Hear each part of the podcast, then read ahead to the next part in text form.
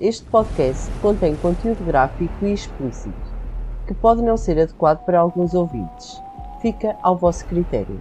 Pessoal, bem-vindos ao nosso podcast. Eu sou a Elodie. E eu sou a Inês. Somos as amigas que falam de crime, do inexplicável e do paranormal. Viagem connosco pelo desconhecido, pelo lado obscuro da mente humana. Vamos pelas ondas do mistério. Por isso, embarquem connosco nesta viagem obscura. Obscura.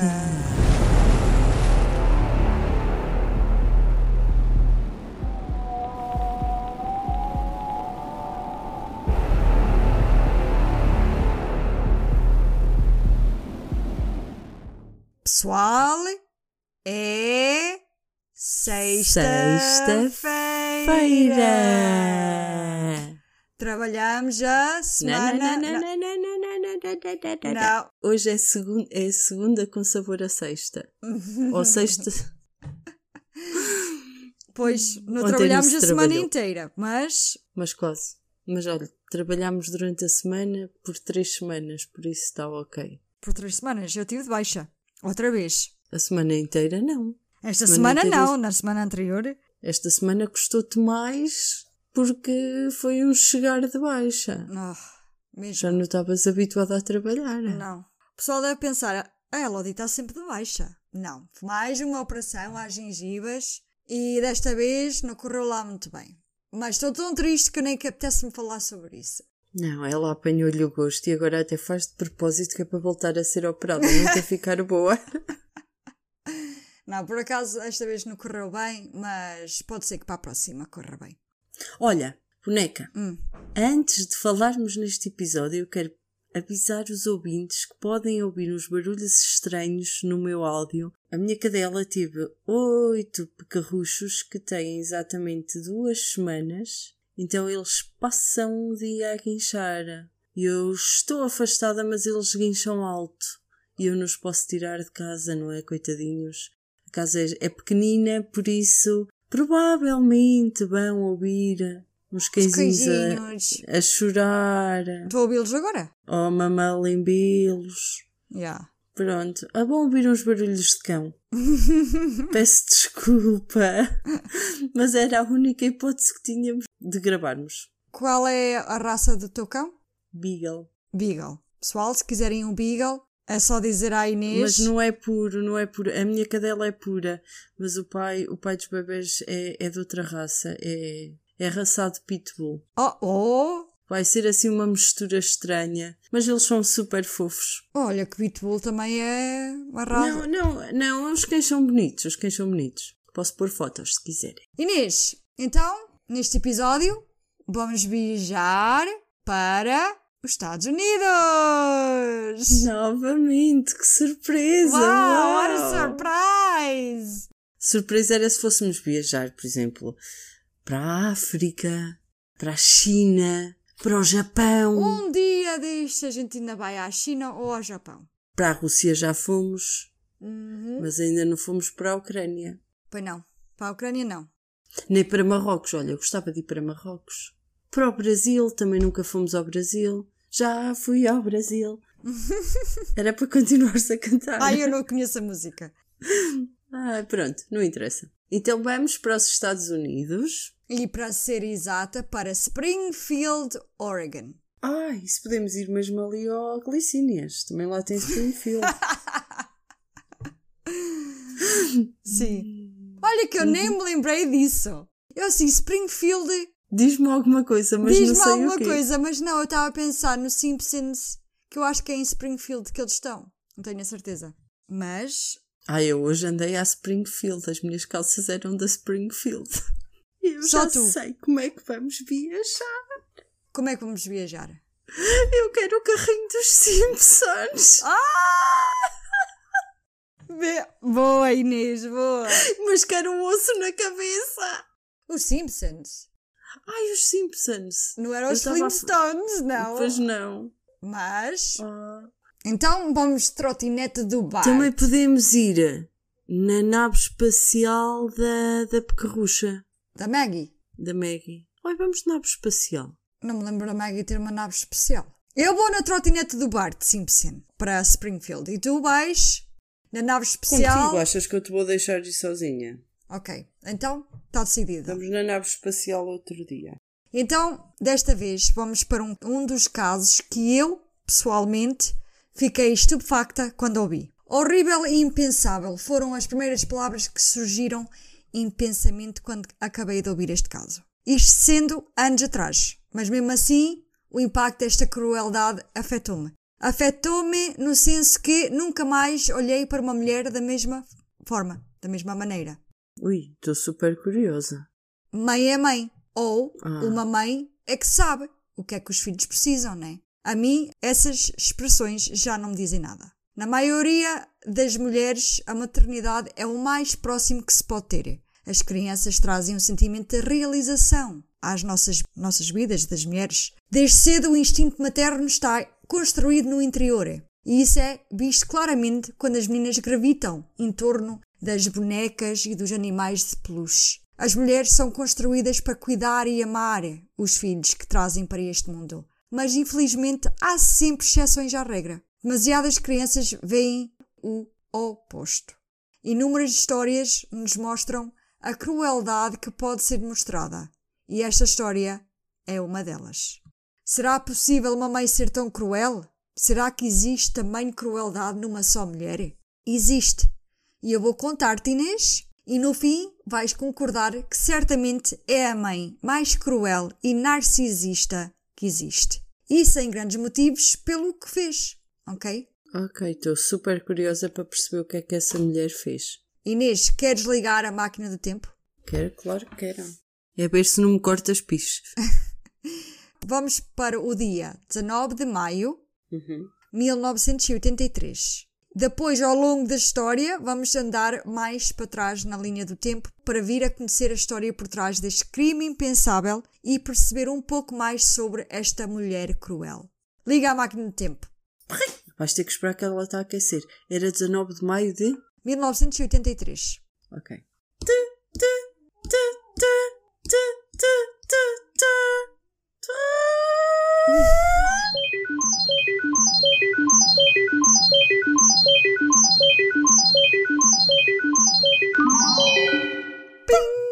Chegamos. Agora vamos ter que andar de trotinete aqui, está bem? Para não estarmos a gastar tanto pó do tempo. Que ele está caro. Está bem. E está escasso. Isso está a terminar e depois quero ver como é que eu vou viajar sem pó. eu tenho que alimentar a máquina. Pó mágico está mesmo a acabar.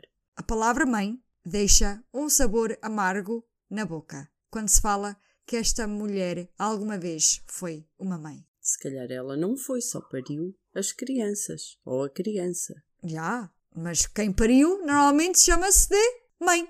Normalmente, né? Normalmente.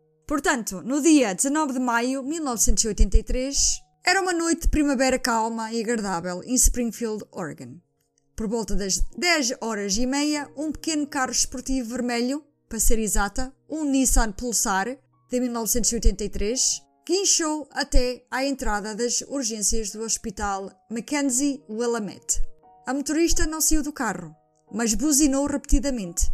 As enfermeiras do pronto-socorro saíram correndo e viram uma jovem loira do lado de fora do carro. Ela diz: Alguém acabou de disparar contra os meus filhos. Quando olharam para dentro do carro, viram dois pequenos corpos caídos no banco de trás. Começaram a levantar as crianças do carro e levá-las lá para dentro do hospital. As crianças estavam cobertas de sangue, a mais velha, uma menina, não estava consciente e o mais novo, que era apenas um toddler, estava gemendo de dor. Quando começaram a apressá-los para o centro de trauma, a mulher gritou: Pegue na Cheryl, ela está no chão, ela ainda não se mexeu. Uma enfermeira, então, olhou e viu um corpo pequeno no chão, mas no banco da frente do lado passageiro. Ela estava escondida e coberta por uma camisola escura. As três crianças foram então levadas à pressa para a sala de trauma com a mãe a segui-las. A equipa começou a trabalhar rapidamente para ver o que é que poderiam fazer pelas crianças. A última criança encontrada, a que estava à frente, parecia ser a que estava em pior estado. Enquanto trabalhavam para limpar as passagens de ar, encontraram coágulos sanguíneos bloqueando a garganta. Acharam isso estranho. A maioria dos pacientes atendidos numa situação similar estariam ativamente a sangrar das feridas. Mas o sangue desta criança parecia já estar a coagular. o que significa que a ferida tinha acontecido já há algum tempo. O sangue começa a coagular com o tempo, então isso foi um pouco estranho para a equipa médica, né? Uhum. Ligaram um monitor cardíaco à menina, mas não havia um batimento cardíaco sequer. A criança estava morta. Encontraram dois buracos de bala nas costas da menina, um sobre a omoplata direita e outro logo abaixo da omoplata esquerda. As outras duas crianças estavam vivas, mas por um fio. A segunda menina era maior do que a criança falecida. Ela tinha dois ferimentos de bala no peito esquerdo. Uma bala tinha sido pelas costas e uma ainda estava no corpo. Eles também encontraram um terceiro ferimento na mão, perto da base do polegar. Este tipo de ferimento é frequentemente visto por vítimas de tiro que instintivamente levantam as mãos para afastar uma bala que está sendo disparada em direção ou para se proteger. Ok. A menina, enquanto estava a ser baleada, meteu as mãos à frente e a bala atingiu-lhe primeiro a mão e só depois é que o resto do corpo. Sim, Crianças foram baleadas onde? Dentro do carro. dentro do carro, sim. Então a bala estava no carro, dentro do banco. Isso eu não sei. As balas provavelmente foram encontradas dentro do carro. Claro, né? As minhas perguntas parvas, desculpa. Agora, os casings, os. Eles chamam aqui os in- invólucros, foram, foram encontrados fora. Agora, isto, isto é muito suspeito, ok? Mas quando a gente formos mais para a frente, depois tu dás o teu bitite sobre isso. Ela não registrou pressão arterial e uma grande hemorragia foi encontrada no pulmão esquerdo, tornando-a incapaz de respirar. Coitadinha. Ela estava rapidamente a perder sangue e à beira da morte. Enquanto trabalhavam para limpar o coágulo e obter ar a ela, o coração dela parou. Os médicos recusaram-se a desistir e chocaram o coração e também inseriram uma linha para infundir mais sangue na menina. Milagrosamente, o coração começou a bater novamente e ela foi levada à pressa para a cirurgia. O menino loiro, apenas um bebê, na verdade, ele não poderia ter mais do que 3 anos de idade, era o único dos três filhos que estava consciente. Ele continuou a chorar suavemente enquanto os médicos trabalhavam nele. Uma enfermeira ficou ao lado dele o tempo todo tentando confortá-lo. Eles encontraram um buraco de bala a uma fração de, de polegada da coluna vertebral. Fogo. A bala tinha sido disparada à queima-roupa Ok. e os médicos podiam ver pólvora preta do cano da arma ao redor do buraco da bala. Fogo. Um pulmão entrou em colapso e os médicos rapidamente inseriram um tubo de oxigênio para bombear para ajudar o menino a respirar mais livremente. Ele começou a chorar mais alto, mas estava fora de perigo. Mas os médicos temiam que os efeitos de tal ferida pudesse significar, por causa da localização estar tão perto da medula espinhal e entre a vértebra T6 e T7. Os braços ainda funcionariam, mas todos os sentimentos e movimentos abaixo do peito poderiam estar ameaçados. A mãe também tinha um ferimento. A enfermeira notou uma toalha de praia colorida enrolada no braço dela, do cotovelo ao pulso. Havia um ferimento de bala na parte externa do braço, quase a meio caminho entre o cotovelo e o pulso. Não corria risco de vida, por isso foi limpo e desinfetado e envolvido numa ligadura. Detetives do Departamento da Polícia de Springfield foram chamados pelo hospital assim que perceberam que havia vítimas de tiros. Quando chegaram, entrevistaram a jovem mãe, cujo nome ela disse ser Elizabeth Downs, mas tratava-na por Diane, o nome do meio. Os três filhos eram dela, a Christiane, a mais velha, tinha 8 anos, Cheryl Lynn, tinha 7 e Steven, chamavam-no Danny, tinha 3. Diane tinha 27 anos, era loira, bronzeada e magra. Ela estava extraordinariamente composta, mas os investigadores supuseram que poderia ser do choque após o evento tão dramático. Ela contou os eventos daquele dia. Diane trabalhava como transportadora de correio para a divisão Cottage Grove dos Correios dos Estados Unidos da América. Ela disse que depois do trabalho que tinha ido para a casa dos pais, a mãe dela, Dean, tomava conta das crianças enquanto Diane estava no trabalho. O Danny estava com ela o dia todo e ela depois cuidava das garotas Cheryl e Christy depois da escola. Todos jantaram com os pais da Diane, como na maioria dos dias, e depois Diane tinha ido para casa. Mais tarde, ela disse que ela e as crianças tinham ido para a casa da amiga Heather Plords e as crianças brincaram com o cavalo da família e depois, então, começaram a viagem de 20 minutos para casa. Diane disse que estava a rir e a conversar no caminho todo e dirigindo na velha rua Mohawk Road, quando viu alguém parado no meio, no meio da estrada. Ela disse que ele parecia que precisava de ajuda.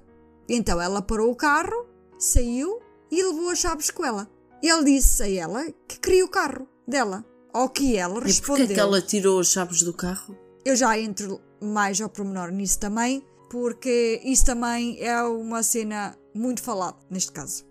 Yeah. Qual é a lógica de ver alguém na rua, para-se o carro, não se sai do carro nem se tira as chaves, mantém-se o carro a trabalhar, dentro do carro, olha, precisa de ajuda. Exatamente.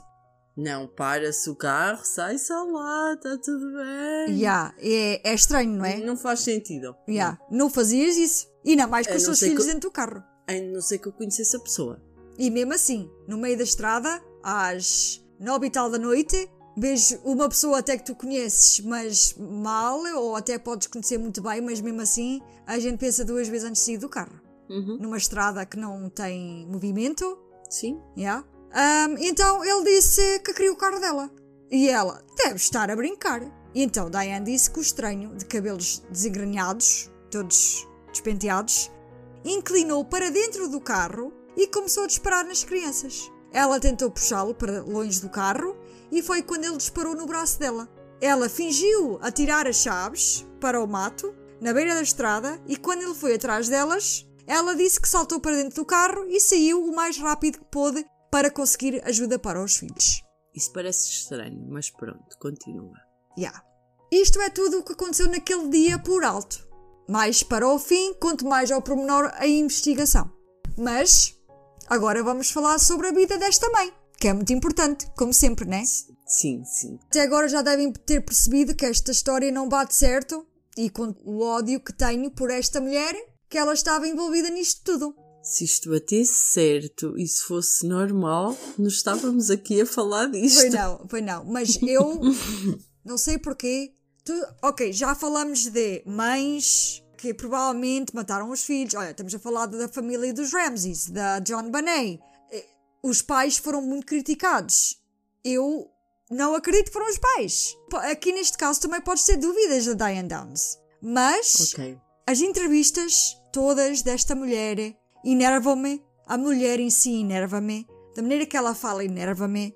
Tudo nesta mulher enerva-me. E eu tenho 100% de certeza que foi ela que disparou nos filhos. Mas há muito mais para contar. Por isso, Inês, vamos para o ano Prepara-te.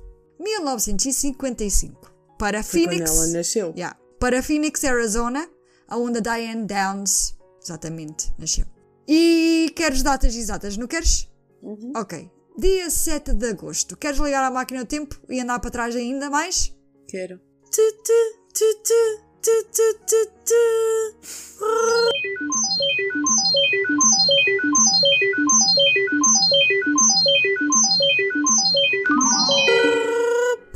Chegamos. Ok. A Elizabeth Diane Fredrickson nasceu, como já disse, em agosto de 1955. Ela nasceu aos pais Wesley Linden e Willadine Engel Fredrickson. Ela foi a primeira de cinco filhos. Se perguntassem a ela, ela diria que teve uma infância muito abusiva. Foi privada de carinho e atenção dos pais. Sentia-se ignorada pela mãe e criticada pelo pai. Ela diz que era um patinho feio quando era jovem. Lembra-se de ter sido provocada ou ignorada pelos colegas de escola e de ter poucos amigos. Ela era muito brilhante e destacou-se academicamente. Ela marcaria 125 pontos na escala do QI, um pouco abaixo Uau. do que é considerado nível de gênio. Ela disse que a mãe parecia não ter opiniões, mas o pai tinha muitas. Era o caminho dele ou a estrada. A expressão é It's my way or the highway. Era assim que o pai era. Ela odiava o pai. Ela também não tinha grande amor pelos irmãos mais novos. Ela era muitas vezes encarregada de cuidar deles e ela ressentia-se disso. Quando partiam alguma coisa, ela era a culpada. Isso era típico numa família. O mais velho é sempre o responsabilizado, não é? É sempre o mais velho que leva com as culpas. Porquê? As culpas. Porque achamos que o mais velho deveria estar sempre atento e a cuidar do mais novo. E então leva Olha, sempre com as tua culpas. sorte. Sim, a tu minha. nunca levaste com as culpas, eram sempre os teus irmãos. Nunca! Sorte. Minha irmã levava sempre com as culpas. O meu irmão não, não tanto, mas a minha irmã, Porque sim. era o irmão mais velho e os mais novos dão -se sempre muito bem, que os mais velhos ali, os do meio, é que ficam sempre lixados. Yeah. Sorry, Sandra. I love you so much. Mua, mua, mua. Sandra, eu entendo, também sou do meio. A família vivia no estado de Arizona, mas mudavam pelo estado muitas vezes, tornando a vida ainda mais difícil para a tímida e desajeitada Diane. Portanto, faziam muitas mudanças no mesmo estado. O pai tinha começado a trabalhar para o Serviço Postal dos Estados Unidos quando Diane tinha 5 anos e ele foi tra- transferido várias vezes enquanto subia a escadinha. O pai trabalhava nos correios locais e a mãe criava os filhos. Willadine mais tarde juntará ao Wes no posto de- dos correios quando Diane tinha cerca de 12 anos de idade. Diane diz que nessa época o pai começou a abusar dela sexualmente. Oh, coitada. Ela alega que eles faziam longas viagens e ele mandava tirar a roupa e ficava a olhar para o corpo dela nu. Depois voltavam para casa como se nada tivesse acontecido. O abuso que, segundo ela, durou cerca de um ano, ela diz que não houve relações sexuais, apenas apalpanços. Por isso, ah, não sei se acredito muito naquilo que ela está a dizer. Eu acredito. Eu não, Não. não, porque para mim ela é uma mentirosa compulsiva. Se calhar ela imaginou que isso aconteceu. Provavelmente.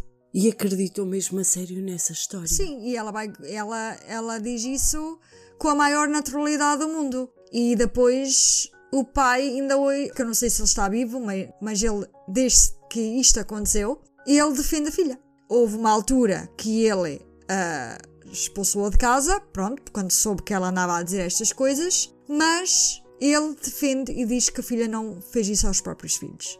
Pronto. Cá para mim, a historinha dos apalpanços é real.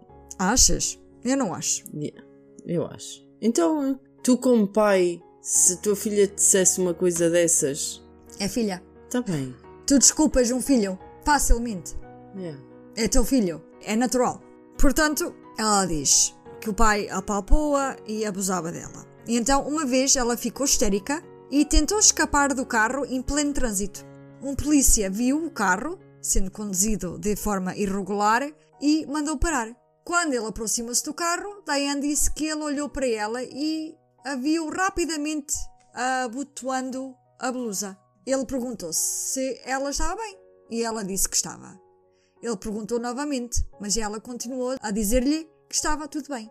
Ela disse: Eu não podia dizer a ele, tive que me proteger e proteger a minha família. Se o meu pai fosse para a cadeia, não tínhamos comida, nem casa. Disse-lhe que tinha ido ao médico e que tinha levado uma vacina e por isso estava a chorar. O polícia pediu ao pai que se saísse do carro e caminhou com ele até à viatura da polícia. Ela não conseguiu ouvir o que foi dito, mas depois relatou que o pai dirigia em silêncio. Ela diz que o abuso sexual terminou naquele dia. Se estas acusações são verdadeiras, só ela e o pai saberá. Eu não acredito numa palavra, como eu já expressei, que ela diz.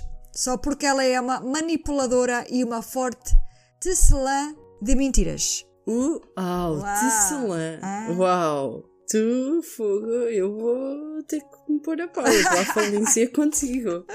Tanta palavra cara. Vais perceber esta tecelã de mentiras mais adiante na história, ok? Vais Eu acho que vou perceber. já começar a costurar. para lhe fazer companhia.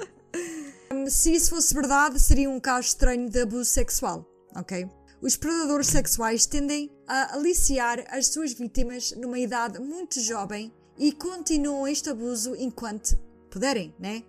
Wes nega totalmente estas acusações, pelo que vale, a família não acredita nessas afirmações também. Diane diz que o pai era rigoroso e estoico e que ele controlava muito a mãe. Willadine era a parceira passiva que muitas vezes apoiava o marido em tudo, mesmo não tendo razão em nada. Diane diz que a mãe prestava muito mais atenção ao marido, atendendo a ele e às necessidades dele antes dos próprios filhos. Quando Diane tinha 14 anos, a mãe matriculou-a numa escola de charme. O que é que é uma escola de charme? Uma escola onde são ensinadas lições de etiqueta e habilidades sociais. Como se cuidar e como se apresentar na sociedade e ao seu marido. Por alguma razão a mãe fez isso. Bem, na escola de charme ela aprendeu a aplicar ma maquilhagem e arrancar as sobrancelhas grossas. Que, by the way, ela deveria ter parado de arrancar porque parecia uma linha direita por cima dos olhos. Tipo. Então tinha uma monocelha. não, mas, tipo, Inês, ela não tinha nada. Era assim uma linha muito fininha, se fores ver as fotos. Ah, ok. Posso ir ver? Podes. Ela usa as sobrancelhas fininhas. Já, yeah, estamos a falar nos anos 80. Não é preciso ser nos anos 80. Eu também, na altura, era umas sobrancelhas muito fininhas. Quase nem. nem... Epá, eu nunca, nunca consegui fazer essas sobrancelhas. Não. Ah, eu fazia fininhas, muito fininhas. Fininhas, fininhas, não. Eu gosto das minhas sobrancelhas assim. Em 1990, o que estava na moda era quase meter sobrancelhas. Tá bem, mas eu quero lá saber. Ah. Eu gosto muito das minhas sobrancelhas.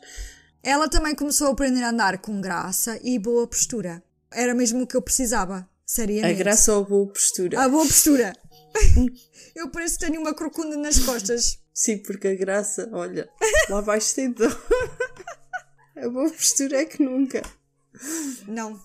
Gra nem graça, Inês, nem graça. então, os meninos começaram a reparar nela e começaram a prestar atenção mas ela achava difícil confiar nos homens, claro, por causa dos traumas com o pai. Isso vai sabendo ao longo da história. Nessa época, ela começou a falar e a falar e a falar. Era se as comportas se abrissem e ela não conseguia parar.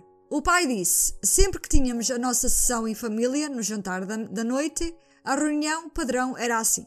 Diane falando sobre isso e Diane falando sobre aquilo. Um dia eu disse: Diane, por que é que não te calas e deixas outras pessoas falar para variar? Ela calou a boca e ficou ali em silêncio por cerca de 3 minutos. Não houve nada além de doce silêncio até que Diane finalmente disse: Vês? Eles não tinham o que falar. Eu achei hilariante porque em algumas entrevistas dela eu fico estupefacta a olhar e a pensar: para de falar. É pior que eu. Já. Já chega de atenção, não é necessário mais. Ela não sabe calar. Então achei eu engraçado. Falo muito. Não como ela, porque o que ela diz é só disparates e não está a ajudar Ai, em nada. Obrigada, obrigada. Eu também metade do que eu digo é disparates, mas foste tão querida.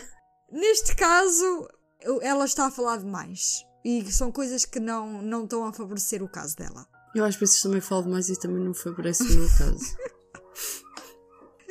e também não às ajuda vezes... muito a, a imagem dela ao público às vezes o que eu digo também não ajuda a minha, não. Acho que nisso eu e a Diane somos parecidas. Provavelmente. Então achei piada aquilo que o pai disse. Disse. E quis colocar aqui.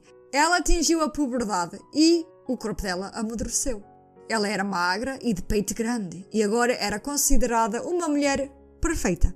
Uau! A Diane conheceu Steve Downs quando ela tinha 15 anos ele tinha a mesma idade e frequentaram a mesma escola, juntos. Ele também morava do outro lado da rua dela e ele e a Diane viam-se com frequência. Ele era selvagem e rebelde e ela gostava Ui, disso. selvagem! Lembrou-me logo o Tarzan. Temos que viajar num episódio de Liana. Eles começaram a fazer sexo quando ela tinha 16 selvagem. anos. Sexo selvagem. Ela desde então formou-se no ensino médio e candidatou-se e foi aceite numa faculdade bíblica. Ela durou dois semestres. Estávamos a falar em sexo e depois tu dizes, ela formou-se. ela formou-se. Estava tinha sido tipo em puta. Não. Também, também. E um dia, daqui mais para a frente, podes dizer isso. Ok. Enquanto o objetivo dela era frequentar a faculdade de medicina para tornar-se médica, ela descobriu que na faculdade ela era popular, ok? Hum. E foi expulsa da escola por promiscuidade. Ela namorava e dormia com vários outros rapazes. Okay? Então ela tinha o Steve, Tão era namorado e ela gostava de. De experimentar coisas novas. Exatamente. O namorado do ensino médio, Steve, tinha ido para a Marinha e ela foi para casa e esperou que ele voltasse, porque ela foi expulsa, né? Ela completou 18 anos e ela e o Steve casaram-se em 1973. Foi a maneira dela de sair de casa dos pais e ela disse que queria filhos. Logo após o casamento, no entanto, Steve Downs disse à Diane que tinha mudado de ideias sobre ter filhos imediatamente. Talvez daqui a uns anos ele ofereceu. Ela estava furiosa. Ela agora conseguia ver que Steve não a amava como ela pensava. Ela assumiu que ele já estava a trair. Ela acreditava que a única maneira de obter amor puro, real, era criá-lo para ela mesma. E para isso ela precisava do marido. Ela deixou de tomar a pílula sem o consentimento do marido. E logo a seguir viu-se grávida. Quando soube, ficou contente e disse que ia ser a única pessoa que iria amá-la incondicionalmente. A filha Christy nasceu no dia 7 de outubro de 1974 e o meu irmão também nasceu no ano de 74. Mas foi no então dia. a filha Christy tem a mesma idade que o teu irmão. Sim, exatamente. O meu irmão nasceu no Porque dia esta não 29. foi a que morreu, a que morreu foi a do meio. Exatamente, foi a Cheryl. Pela primeira vez na sua vida, ela disse que sabia o que realmente era o amor. Ai, amor! Ai, ai, ai, amor! É amor. Mas quando Christy tinha apenas seis meses de idade, a Diane juntou-se à Força Aérea. Isso é mesmo. Ai, ora, ora, como é que tu disseste? Disse o que é que eu disse. A Diane juntou-se à Força Aérea sem À Força contar Aérea. a ninguém. Então e o que é que aconteceu à filha? Ela foi enviada para treinamento, já digo. Ela foi enviada para treinamento em San Antonio, Texas, enquanto Steve foi deixado para cuidar de um bebê de seis meses.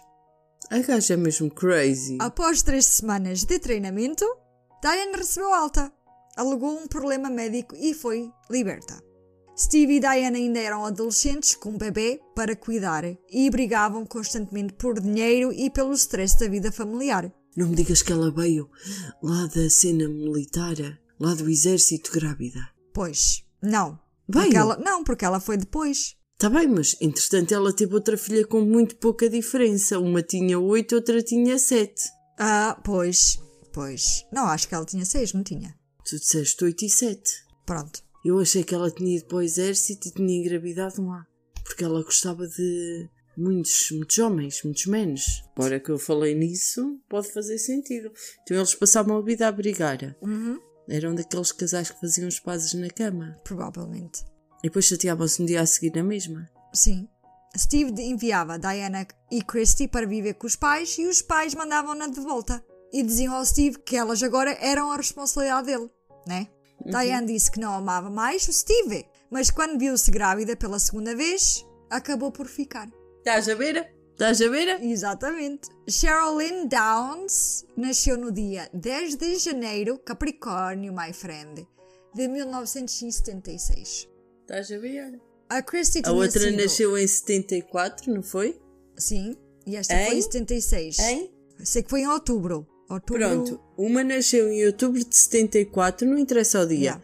E outra nasceu em janeiro Uhum, De 76. de 76, o que significa que elas têm um ano e uns mesitos de diferença. Yeah. Eu tinha a minha razão. Sim. Por isso ela foi para o exército quando a filha tinha 6 meses. A probabilidade, e teve lá 3, não foi? Uhum, uhum, A probabilidade dela ter engravidado no exército é grande. uhum. Exatamente. Boa, Inês. Bem, a Christy tinha sido um bebê fácil e adorável, mas a Cheryl tinha muitas cólicas e chorava constantemente. Diana não estava a sentir muito amor incondicional desta vez. Decidiram não ter mais filhos, estavam com dificuldades financeiras e ainda não se davam bem. Mas ela engravidou uma terceira vez de qualquer maneira. Agora, o que é interessante disto é que ela disse numa entrevista que o homem dela tinha tido uma vasectomia e ele nunca foi fazer um follow-up e foi assim que ela engravidou. Porque ele não foi ver se aquilo estava bem Ok. e ela então engravidou. Mas. O Steve não estava a acreditar que o filho era dele por causa desse facto, mas ela garantiu que era dele. Ela também disse que ele depois foi ao médico e realmente foi visto que a cirurgia ficou mal feita. E eu vou pôr um clipe aqui dela a falar disto. Diane says her marriage with Steve Downs deteriorated when friction arose over an unexpected pregnancy. Okay, after I had Christy and after I had Cheryl, Steve had a vasectomy. It didn't work. And he never went back to get checked to see if it worked. He just figured doctors know what they're doing, it must have worked. So, after I think it's, uh, you're supposed to wait 10 weeks, be on some kind of contraceptive for 10 weeks, and then you're safe. And then you check. But you're supposed to check, yeah. Yeah. He never went back because he was just too busy, and the doctor probably knew what he was doing. Well, I got pregnant, and I knew that I wasn't messing around with anybody, and that if I was pregnant, because I know what being pregnant feels like, I know how I got that way. And I told him about it, and he gave me heck. Oh, Mas ela é tão mentirosa, tão mentirosa, tão mentirosa. Pode estar a mentir e o Steve também não fala para se defender, por isso é ok. Yeah. A Diane tinha 20 anos e dois filhos e disse que não tinha como ter outro filho agora. Ela fez um aborto. Ah! Quando Christy tinha 2 anos e Cheryl tinha 9 meses, Diane deixou o marido. Seria a primeira de muitas vezes que ela saía apenas para voltar quando não conseguia encontrar um emprego ou ficava sem dinheiro. O Steve aceitava-la sempre de volta. Ela diz que o odiava por isso também. Ela odiava o homem por aceitá-la de volta. Ela disse: Meu marido era um besta. Ela também disse que só teve três bons anos com ele, mas depois disso, ela disse que ele tornou-se igual ao pai dela. Só foi os três bons anos, foi os que ela estava na universidade e ele na marinha. Yeah. Enquanto andava com outros. Que foi dos 15 aos 18 até se casarem. Yeah. E agora ela tinha 20. Yeah. Yeah. Porque os outros dois foi das filhas e não foi nada divertido. Por isso, os bons anos foi dos 15 aos Aos 18, 18. que ela foi para a universidade, Aham. andou aí a comer todos, ele estava na marinha, ela depois veio para casa que podia continuar a comer. Epá, eu sou tão má, man. Não és Eu nada, é verdade. Se eu morder a língua, Podes eu falar mal da Diane. Downs o que tu quiseres. Eu não me Eu importo. morro com o eu morro com o. Não, dela Mas não é faz mal. funeral. Dela não, Não, faz mal. Não. Agora, Diane decidiu que queria outro filho após o aborto. Mas Steve já tinha feito uma vasectomia, né? E foi ver. E ela pediu-lhe para revertê-la. Mas E ele deu? recusou. Ah. Diane encontrou um emprego, trabalhava para uma empresa de casa móveis, estás a ver? Aquelas casas trailers, isso. Uhum. E ela tratava da parte elétrica dessas casas. Ela era a única mulher na equipa e desfrutava de toda a atenção masculina. Por isso é que ela gostava. Ela tinha ali os boys todos de volta dela. Ui, e que bois! Ela começou a dormir com vários. boys! oh my god. Ela começou a dormir com vários desses tais Bois. bois. Não, eu gosto como tu dizes, boy, bois, bois. Não, eu digo boys. Não, tu disseste bois. Não, quem disse boys foste tu. Não, tu é que disseste bois. Não, eu disse boys. Oh my god. Ah, pronto, ela começou a dormir com vários bois. Pronto, já nem sei onde é que eu estava. Nos boys. Ah, dos bois, os colegas de trabalho, ela escolheu um desses bois. Boys. Ela disse: Para ter um filho. Eu escolhi alguém que era atraente, que era saudável, que não era abusivo de drogas e álcool, que era forte e com uma boa estrutura óssea. Todo um bom espécime. Era mais clínico. Era terrível. E eu seduzi-lo.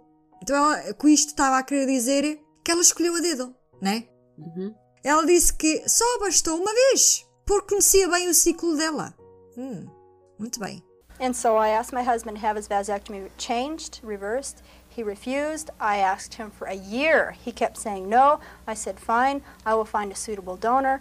I watched people I worked with. I picked somebody that was attractive, that was healthy, that was not abusive of drugs and alcohol and such. Was strong, you know, bone structure, the whole bit, a good specimen. It was really clinical. It was really terrible. And I seduced him. And I know my cycle, and it only took once. Steve encontrou a Diane na cama com, com o boi. Estás a gozar, coitado. E começou, né?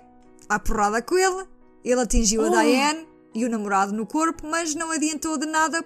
Era tarde demais. Diane estava grávida. Do boy. do boy. Steve Daniel Downs nasceu no dia 29 de dezembro, também Capricórnio, ela teve dois Capricórnios, de 1979. Mesmo sabendo que Danny não era filho biológico dele, ele adorou no segundo em que viu e tratou como seu. Por isso é que o miúdo é diferente. Sim, é loirinho. Agora, Diane não diz isso. Ela diz que esses nove meses inteiros foram um inferno. E ele disse a ela para fazer um aborto várias vezes. Ela afirma numa entrevista que ele disse que se fosse um menino, ele não queria nada com aquilo. E para levar também os outros dois com ela, porque ele nem, nem tinha a certeza de que eram dele. Tenho um clipe que vou inserir aqui. And he was really upset. For that whole nine months, he put me through hell. Every day, every night. It was terrible. Just railed on me constantly. Told me to get an abortion. The whole bit. and then after the baby was born, he told me, if you have a girl baby, I might let you stay around. But if you have a boy, I'm kicking you both out on your butts, and you're going to take those two with you also. Because how do I know they're mine? That kind of attitude. Well, I lived with that for nine months. Agora, Pá, realmente a mulher fala pelos cotovelos. Ela diz isso tudo em entrevistas. diz. Diz. Uau! Ela fala e fala e fala e fala e fala E e, é que fala. o ar dela de. Ai, não sei explicar, aquele ar de importância e daquilo que ela está a dizer que não faz sentido nenhum e só se está a enterrar.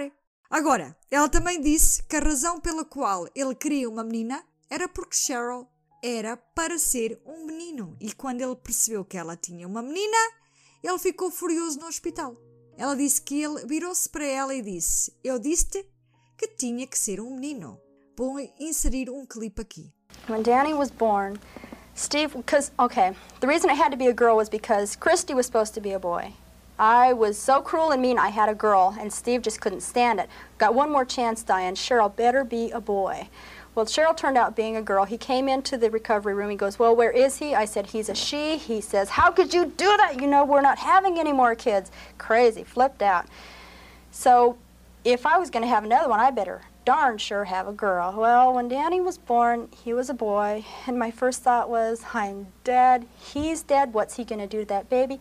And then I didn't care. I mean, that was my baby. That was mm. supposedly the baby that was going to replace the one that I'd aborted. Acho que isso tudo é bullshit da parte dela. Mas quem sabe, né? Porque ele também não está a defender. Não há o Steve a falar em lado nenhum. Então, Achas que ele está para se chatear? mais tarde ela admite que não era uma boa mãe para os três filhos. Mas não admite que fez aquilo aos três filhos. Ela odiava a situação dela, odiava Steve e descarregava a raiva e frustração nos filhos. Ela gritava constantemente e batia nos filhos com frequência. A Cheryl era a que tinha mais energia dos, dos três e recebia o peso da raiva da mãe. Também vi numa entrevista de alguém a falar, não sei, já não sei bem, que disse que a Cheryl era a mais feia dos, dos filhos dela e ela não gostava dela e gozava com a menina porque ela tinha umas orelhas grandes. Diane era uma mãe inconsistente na melhor das hipóteses, abusiva e negligente na pior. Às vezes ela dava muita atenção aos filhos, ela dizia: Eu brincava com eles e levava-os em passeios especiais. Diane também agia como uma criança, brincava e corria com os filhos. Eles adoravam, mas ela rapidamente virava-lhe a boneca e atacava com raiva. Muitas vezes ficavam confusos, perguntando na maioria das vezes qual mãe teriam naquele dia. A simpática, que os amava, ou a zangada que gritava e castigava-os. Pessoas que conheciam a família Downs no Arizona disseram que as crianças muitas vezes eram deixadas sozinhas, isto quando a Christy tinha 6 anos, Cheryl 5 e Danny tinha apenas 15 meses. Christy era muitas vezes responsável pelos dois irmãos mais novos. Ela era muito protetora do irmãozito e irmã.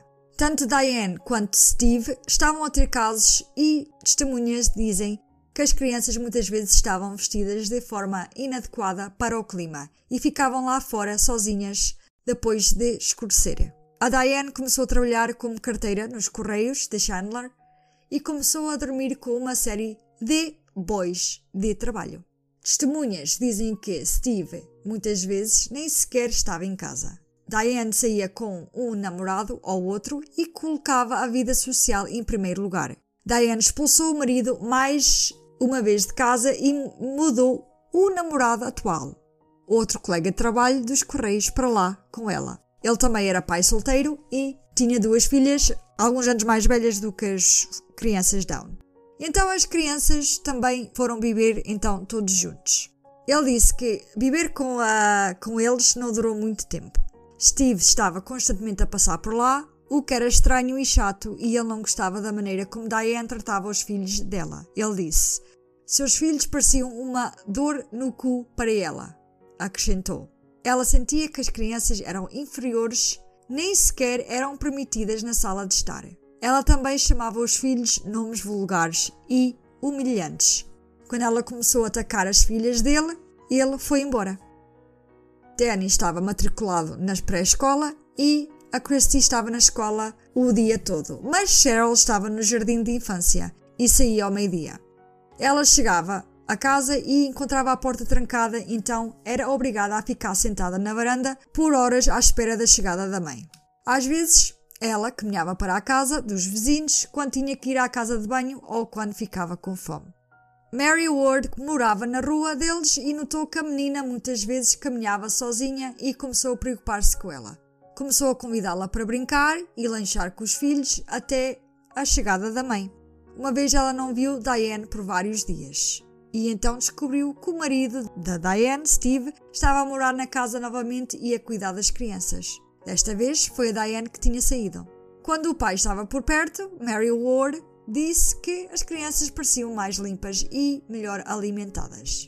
Mas surpreendentemente, Diane decidiu que queria tornar-se uma mãe surrogate. Queria ser barriga de aluguer. Ela tinha visto num talk show com o Phil Donahue em 1980 e ouviu como alguns casais incapazes de ter os filhos pagavam mulheres férteis para terem as crianças e a carregar os bebês pelo casal. É claro que Diane ficou interessada nisso, quando descobriu que as mulheres recebiam 10 mil dólares pela prestação desse serviço. Ai, ela pensou, ai que maravilha. Isto era ouro sobre azul. Já. Yeah. Mas ela estava ainda mais animada com a perspectiva de ser necessária e importante para essas pessoas. Hum. Diane era uma pessoa que precisava de uma enorme quantidade de atenção. Ela era um poço sem fundo de necessidade. Foi essa qualidade de si mesma que afastou os homens. A Diane nunca teve amigas, a atenção que precisava era de homens e ela estava mais interessada em homens casados. Com exceção do Steve Downs, né? E do homem que gerou o Danny. Todos os namorados da Diane eram casados. Sério? Aham. Os amantes dela, vá. Ela nem sequer tentou esconder isso de ninguém e isso faria com que a maioria das mulheres a visse como uma predadora imoral.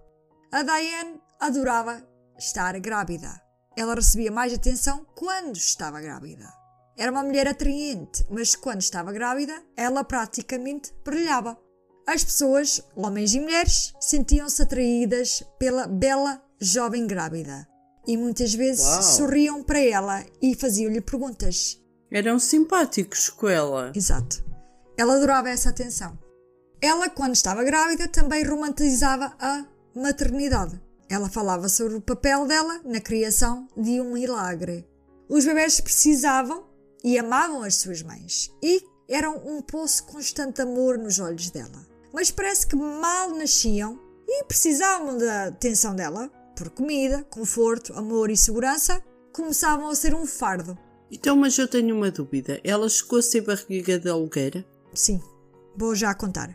Para Diane, ser barriga de aluguer para outro casal lhe deu todas as vantagens de gravidez, sem qualquer incômodo de cuidar de um bebê carente.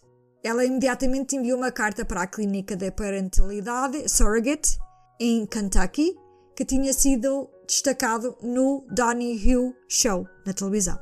Ela disse-lhes que tinha 24 anos, 1,65m de altura e 55 kg com cabelos loiros e olhos verdes. Acrescentando Uau. também que era mãe de três crianças saudáveis.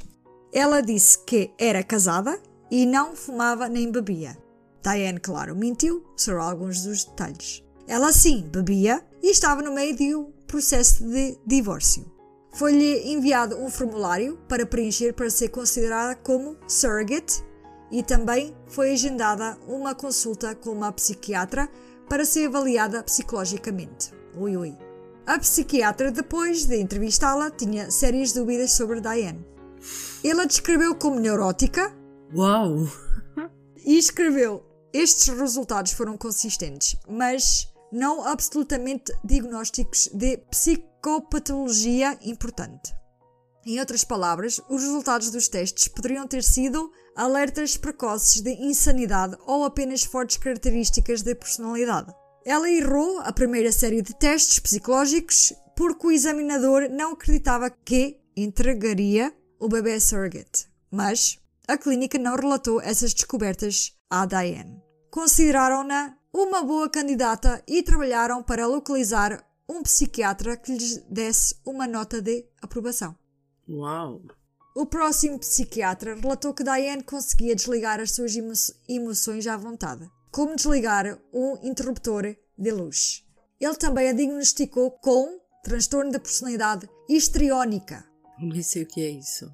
As principais características de uma personalidade histriónica são à procura. À procura constante de atenção. Sentir-se desconfortável em situações em que não são o centro das atenções. Uau! Apresentar comportamento inapropriado, ser provocador, sedutor ou charmoso. É o transtorno de personalidade histriónica. Achas que eu sou isso? Não. Eu nunca te vi seduzir ninguém, nem, nem ser provocadora sexualmente. Não. Não. Tirando isso, o Ou resto. procura constante atenção. Hum, Se calhar. Se calhar. não, Inês. A tua procura de constante atenção, mas não é assim como a, como a Diane. Sabes que eu sou um bocado hipocondríaca. Acho que tenho as doenças todas. Sim, tu já estás a querer enquadrar neste. E aí eu pensar, não, eu estou-me a tentar livrar dela. Porque eu acho que eu tenho. Ai, não sei. Ai. Não sou hipocondríaca. Só às vezes. Só às vezes. Cala-te, tu é que achas que sim. Embora o médico achou que não estava claro se a Diane seria capaz de entregar o bebê, surrogate, ele também sugeriu que a participação dela no programa de barriga de aluguer poderia ajudá-la a lidar com a culpa que ainda sentia pelo aborto que teve 5 anos atrás. E deu-lhe luz verde para seguir no processo. O médico tinha acertado na cabeça do prego. Em sua mente, Diane acreditava que, carregando um bebê para outro casal, ela compensaria a vida que tinha terminado quando fez o aborto. Diane falava muitas vezes de substitutos, substituía o amor que recebia dos filhos pelo amor que não recebia do marido. Ela substituiu a atenção que não recebia dos pais quando, quando era criança pela atenção fácil que recebia dos homens. Era assim que ela tinha que pensar para se sentir menos culpada de ser assim. Ok? Uhum. Diane foi inseminada na clínica em Kentucky. Ela não tinha permissão para saber a a identidade dos pais da criança que carregava, mas podia comunicar com eles através da agência. Ela escreveu cartões e cartas que expressavam a felicidade do maravilhoso presente que estava a dar a outro casal. Ela diria mais A tarde. dar, a dar, pá, a vender. Ya, exato. Ela diria mais tarde: essas pessoas precisavam de mim. Isso fez-me sentir alguém. E isso também lhe deu atenção, coisa que ela procurava sempre. Ela foi entrevistada pelo Washington Post, que estava a escrever uma história sobre a barriga aluguer. A foto da Diane também foi publicada no jornal. Ela estava nas nuvens. Como se diz em inglês, she was on cloud nine. Quando o prazo do parto estava próximo, ela partiu de avião para Kentucky, onde o bebê seria entregue. Isto sendo que seria perigoso para ela viajar muito tarde na gravidez. Ela estaria lá várias semanas antes e por um período para a recuperação dela. Ela não iria ver os próprios filhos por seis semanas. Durante esse tempo, a Diana enviou os filhos para ficar com os pais dela, que desde então mudaram para Oregon. Ela deu à luz uma menina no dia 7 de maio de 1982. Passou algumas horas com o bebê e três dias depois viu-a pela última vez antes de sair do hospital. Ela assinou todos os papéis para desistir do bebê e recebeu os 10 mil dólares antes de voltar para Arizona. Hoje seriam 31.437 dólares. Uau, eu acho que posso ser barriga de aluguer. é só emprestar na minha barriga. É. Ela é grande, cabe lá bebê já pesada. Com o dinheiro que recebeu, comprou uma casa móvel em Chandler, Arizona, e móveis totalmente novos. A Diane ainda era uma sonhadora e acreditava que poderia começar a ir às aulas noturnas para concluir, para concluir um bacharelato e continuou na faculdade de medicina para tornar-se médica. Uhum, como se isso ia acontecer. Ela também desenhou plantas para construir a casa dos sonhos. Curiosamente, não havia cozinha e os quartos das crianças eram separados por uma passarela que a dividia do resto da casa. Isto onde ficava a sala e o quarto principal. Então os filhos dela iam ficar longe da casa principal. Não, pior que isso tudo é que não havia cozinha, Yeah. não se comia naquela casa. Diane continuou a namorar e a dormir com os colegas de trabalho e no verão de 1982 pôs os olhos num em particular, o Robert Knickerbocker, chamado de Nick. E eles começaram um caso naquele verão. Nick era casado, mas não tinha filhos. Ele tinha percebido cedo que não queria ter filhos, portanto tinha feito uma vasectomia. Nick, yeah, Lá na América fazem muito. Sim, pelos vistos, então nos anos 80 já não era mais. Nick conheceu Diane no trabalho, ele também era carteiro, ele estava grávido. Ela, ele estava grávido, ok. Ela estava grávida, eu já estou a trocar tudo. Pessoal, ele estava grávido. Ela estava grávida na altura com o bebê surrogate quando eles conheceram-se e tornaram amigos. Uhum. Depois que ela voltou do parto, ela começou a ficar muito próxima dele. Uhum. Eles trabalhavam juntos no armazém dos correios e a Diane começou a usar calções curtos, cortados, né? Mostrar o cozinho, e crop tops sem sutiã. Uau! Uau! Muito à frente é que essa Diana. Era óbvio que ela estava a tirar-se a ele. E, ao princípio, ele disse que só pensava que eles teriam apenas um fling. Um, estás a ver? Assim, uma vez. Uhum. Ele já teve casos antes, disse, e nunca foi sério. Ela falou sobre querer ser inseminada novamente e também começar a própria clínica da maternidade de aluguer e tornar-se médica. Ela tinha assim uns. Ela era. Estás estás a perceber esta personagem? Eu estou, eu estou, eu estou, eu estou a perceber é que tu estavas a ler e estavas a fazer umas caras tão estranhas, mas tão estranhas. Mas estás a entender esta mulher? Uhum. Ela tinha muitos sonhos. Ela tinha uma visão para o negócio do caraças. Ui, ah, agora concretizá-lo. Hum. Então, se ela tinha uma clínica como intermediária Aham. e mesmo assim ganhava uma fortuna, imagina se não tivesse a clínica como intermediária. Como é que isso ia Ganhava funcionar? muito mais. Como é que ela ia ser médica sem, sem ter estudos para ser médica? Ai, ela percebeu, ela era inteligente, ela viu o que é que fizeram Aham. e ela fazia também. Pronto, está bem. Ela era uma grande faladora, cheia de sonhos, disse ele. Aham. Mas ele nunca levou nada disso muito a sério. Mas ela sim. Ela queixou-se de não ter namorado. Disse-lhe que engravidava muito facilmente e tinha medo que isso pusesse em risco as suas hipóteses de voltar a ser barriga de aluguer. Ele brincou com ela, dizendo que ela deveria ter um caso com ele, já que ela não poderia engravidar dele. Depois disso, ele disse que a Diane começou a flirtar de forma mais agressiva e eles começaram a dormir juntos. Juntavam-se por uma hora no trailer dela após o trabalho, ou às vezes num dos carros. Eu acho que eles faziam outra coisa, que não dormiam. Eles faziam Nick com a. Aham. Ele Eu tentou. dava cabo daquela Shakira. Ui! Ele tentou ser discreto, mas Diane deixou isso bastante óbvio para os colegas de trabalho sobre o caso. Nick disse que não via as crianças com frequência. Achava errado ter um caso com crianças por perto e disse-lhe isso. Ela então mandava-os embora com Steve. A vizinha Mary Ward ou a tia Irene, quando ela estava com o Nick. Mandava-os para a tia Irene Ou ou, para o então para a Steve ou vizinha. para. Para a marihuana ou para. O que é que foi? Ai, a Mary One! Ai, é sério. Isto está lindo, tá? Como é que é? Era a Mary Ward. Oh, Mary Ward, ou sei lá o que é que tu disseste. Ai, A coitada. Mary da escrita, a Mary da escrita. Oh, exatamente. Ela, enquanto ia para a escrita, mandava os miúdos para a Mary. Yeah? É, Por isso ficou Mary da escrita. Aham. Mary Ward. Depois de algumas semanas, Diane começou a falar sobre casar-se com ele. Ela disse a ele que sabia que ele não estava interessado em ser pai, mas que encontraria uma maneira para que as crianças não o, o incomodassem. Ele continuou a dizer-lhe que não tinha intenção de deixar a, a esposa, mas ela ignorou isso por completo. Por isso ela arranjou forma de tratar dos miúdos.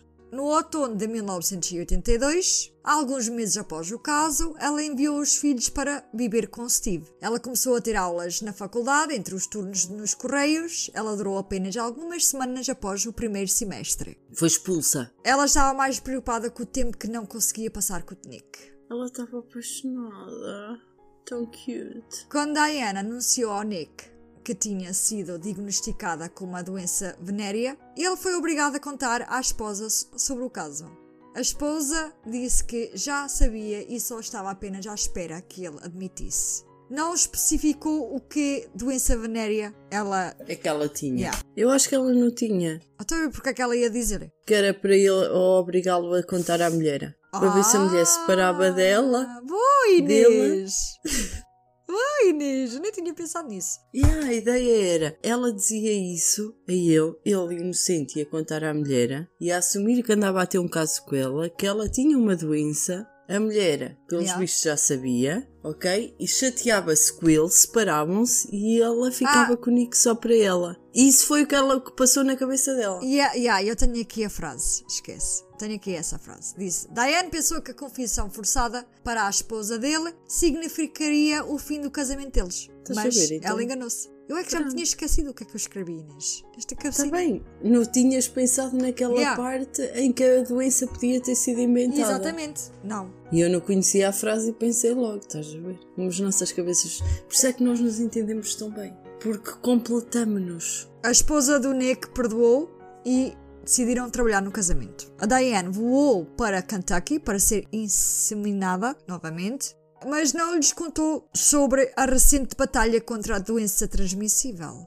Ah, então isso sempre existiu. Ela não contou, por isso Ah, inseminação. não resultou. Eu não estava a conseguir dizer essa palavra, gente. Ela voou para casa deprimida e piorou quando o Nick lhe disse que tinha feito as pazes com a esposa e que não podia vê-la mais. Ela começou a ameaçar suicídio ao Steve, o que já tinha acontecido antes, mas agora ele disse que ela estava agindo muito estranha. Uma vez ela correu para o quarto na casa móvel e trancou-se. Ela ameaçou matar-se e ele então ouviu uma arma disparar e ele começou a arrombar a porta. Ela tinha uma arma. Sim. Ela não tinha Pronto. atirado a ela própria, mas sim tinha disparado uma bala no chão. Não interessa, ela tinha uma arma. Sim. Temos provas que ela tinha uma arma. Em um 22. Ela depois apontou a arma E um 22. um 22, que é o Que é calibre o da, tamanho de- Yeah. da- das balas. Mas ele, felizmente ou infelizmente, conseguiu tirá-la das mãos antes de sair. Eu acho que ele não, não devia ter tirado a pistola das mãos. Ela que pôs essa arma na cabeça e pum, mais valia. era preferível. Era preferível. Mas a Diane continuou a persuadir o Nick a ir vê-la e ele finalmente cedeu e o caso continuou. Depois de conseguir o que queria, tatuou uma rosa no ombro com o nome dele por baixo. Ela depois insistiu para ele fazer uma tatuagem igual e com o nome dela. Segundo ela, isso iria provar que eles pertenciam um ao outro. Ele finalmente cedeu e fez a tatuagem, Tu estás a gozar? mas recusou-se a colocar o nome dela por baixo. Ah. Ah! Ele ainda vivia com a esposa, né? Ela só iria viver na casa móvel por seis meses quando um dia a casa pegou fogo. O comandante dos bombeiros suspeitou de incêndio criminoso, mas não conseguiu provar que não tinha sido um curto-circuito elétrico ou outro acidente qualquer. A Diane Ok. tinha feito apenas 4 dos pagamentos de 300 dólares no empréstimo, mas recebeu 7 mil dólares em dinheiro do seguro para reparar os danos. Nunca o fez. Ela mudou-se temporariamente com um amigo antes de voltar a morar com Steve e os filhos. Diane continuou as brigas com Steve à frente dos filhos assustados. Uma vez ele estava com as crianças à frente da casa, quando Diane veio acelerar com o carro até chegar a eles, debruçou-se sobre o banco da frente e ameaçou com a arma. Ele mergulhou pela janela para tentar pegar na pistola e ela acelerou com ele agarrada à moldura da janela. Ela era lá uh, crazy. Yeah. Uh, tu ias dizer ela era vaca? Não, ia dizer ela, ela era louca, só que não ia ser louca, ia ser tipo um laico ou sei lá, whatever, qualquer merda de género. Louca, sei lá. Crazy, crazy. Antes de cair. Ah, Antes de cair aonde? antes de cair. Antes de cair e rolar na estrada. Ela caiu. Ele? Não, Foi ele. Yeah. E agarrada à moldura. Estás a imaginar? Coitado, eu não, que eu não estou a ver foto nenhuma dele. Pois, não, uma foto não está ele lá. Yeah. Era ele. Era. As crianças gritavam para ela parar e apavoradas pelo pai. Mas Diane apenas riu-se. Diz-se que ela estava a rir histericamente. Estás a Ela, era imaginar? mesmo, ela é mesmo crazy. Olha, mas se este é o Steve, o Steve até era giro. Eu não tenho Ótimo. nenhum do Nick. Esqueci de pôr do Nick. Mas tu viste-o. Ele deve ter falado depois. Sim, eu já em entrevistas, mas não meti aqui o Nick na- nas fotos. A Diane finalmente mudou-se de volta para o trailer, danificado, casa móvel. Só uma parte tinha queimado. Infelizmente para ela, mais tarde, tanto ela como Steve admitiram que tinham conspirado para queimá-lo pelo dinheiro do seguro. Steve ateou o fogo, era para queimar até ao chão, mas não conseguiram. Então a Diane não recebeu o pagamento total. Ela continuou a ver Nick até ao final do outono. Ela até encontrou um pequeno apartamento e convenceu-o a assinar um, um contrato de aluguer com ela. Ele nunca foi viver com ela, ok? Fez o contrato, mas nunca foi viver com ela. Era um contrato para ela ter uma casa para viver. Ela- Só que ele é que era o responsável. Sim. Ela fez com que os filhos escrevessem cartas para ele, dizendo que o amavam e sentiam falta dele, o que ele achou ridículo, já que ele nem conhecia os filhos dela. Ele disse que só tinha estado perto deles algumas vezes, perto. Ele disse que eles eram crianças doces, mas eu quase nunca os vi e eu não queria ser o pai deles. O Nick pediu o divórcio à esposa, mas ela recusou. Ela não iria entregar o marido à Diane sem dar-lhe luta. Nick disse que quando estava com Diane ele não conseguia pensar. Ela falava e falava e ele viu-se ver-se sem conta ceder aos planos dela, mas que ele não queria realmente acabar com o casamento dele. Quando ele estava em casa, Diane ligava para a casa e até falava com a esposa dele. By the way, o nome dela é Charlene. Mas a esposa do Nick, a Charlene, decidiu não ligar. Ela sabia que o marido cairia em si e deixaria a Crazy Diane para sempre. A Crazy Diane. A Crazy Diane abriu a própria clínica de maternidade de aluguer A sério? em Arizona. Eu disse que ela era capaz. No tempo foi clientes. Ela alugou um escritório e deu entrevistas à média local, à televisão local. Esta mulher é mesmo passada da cabeça, ok?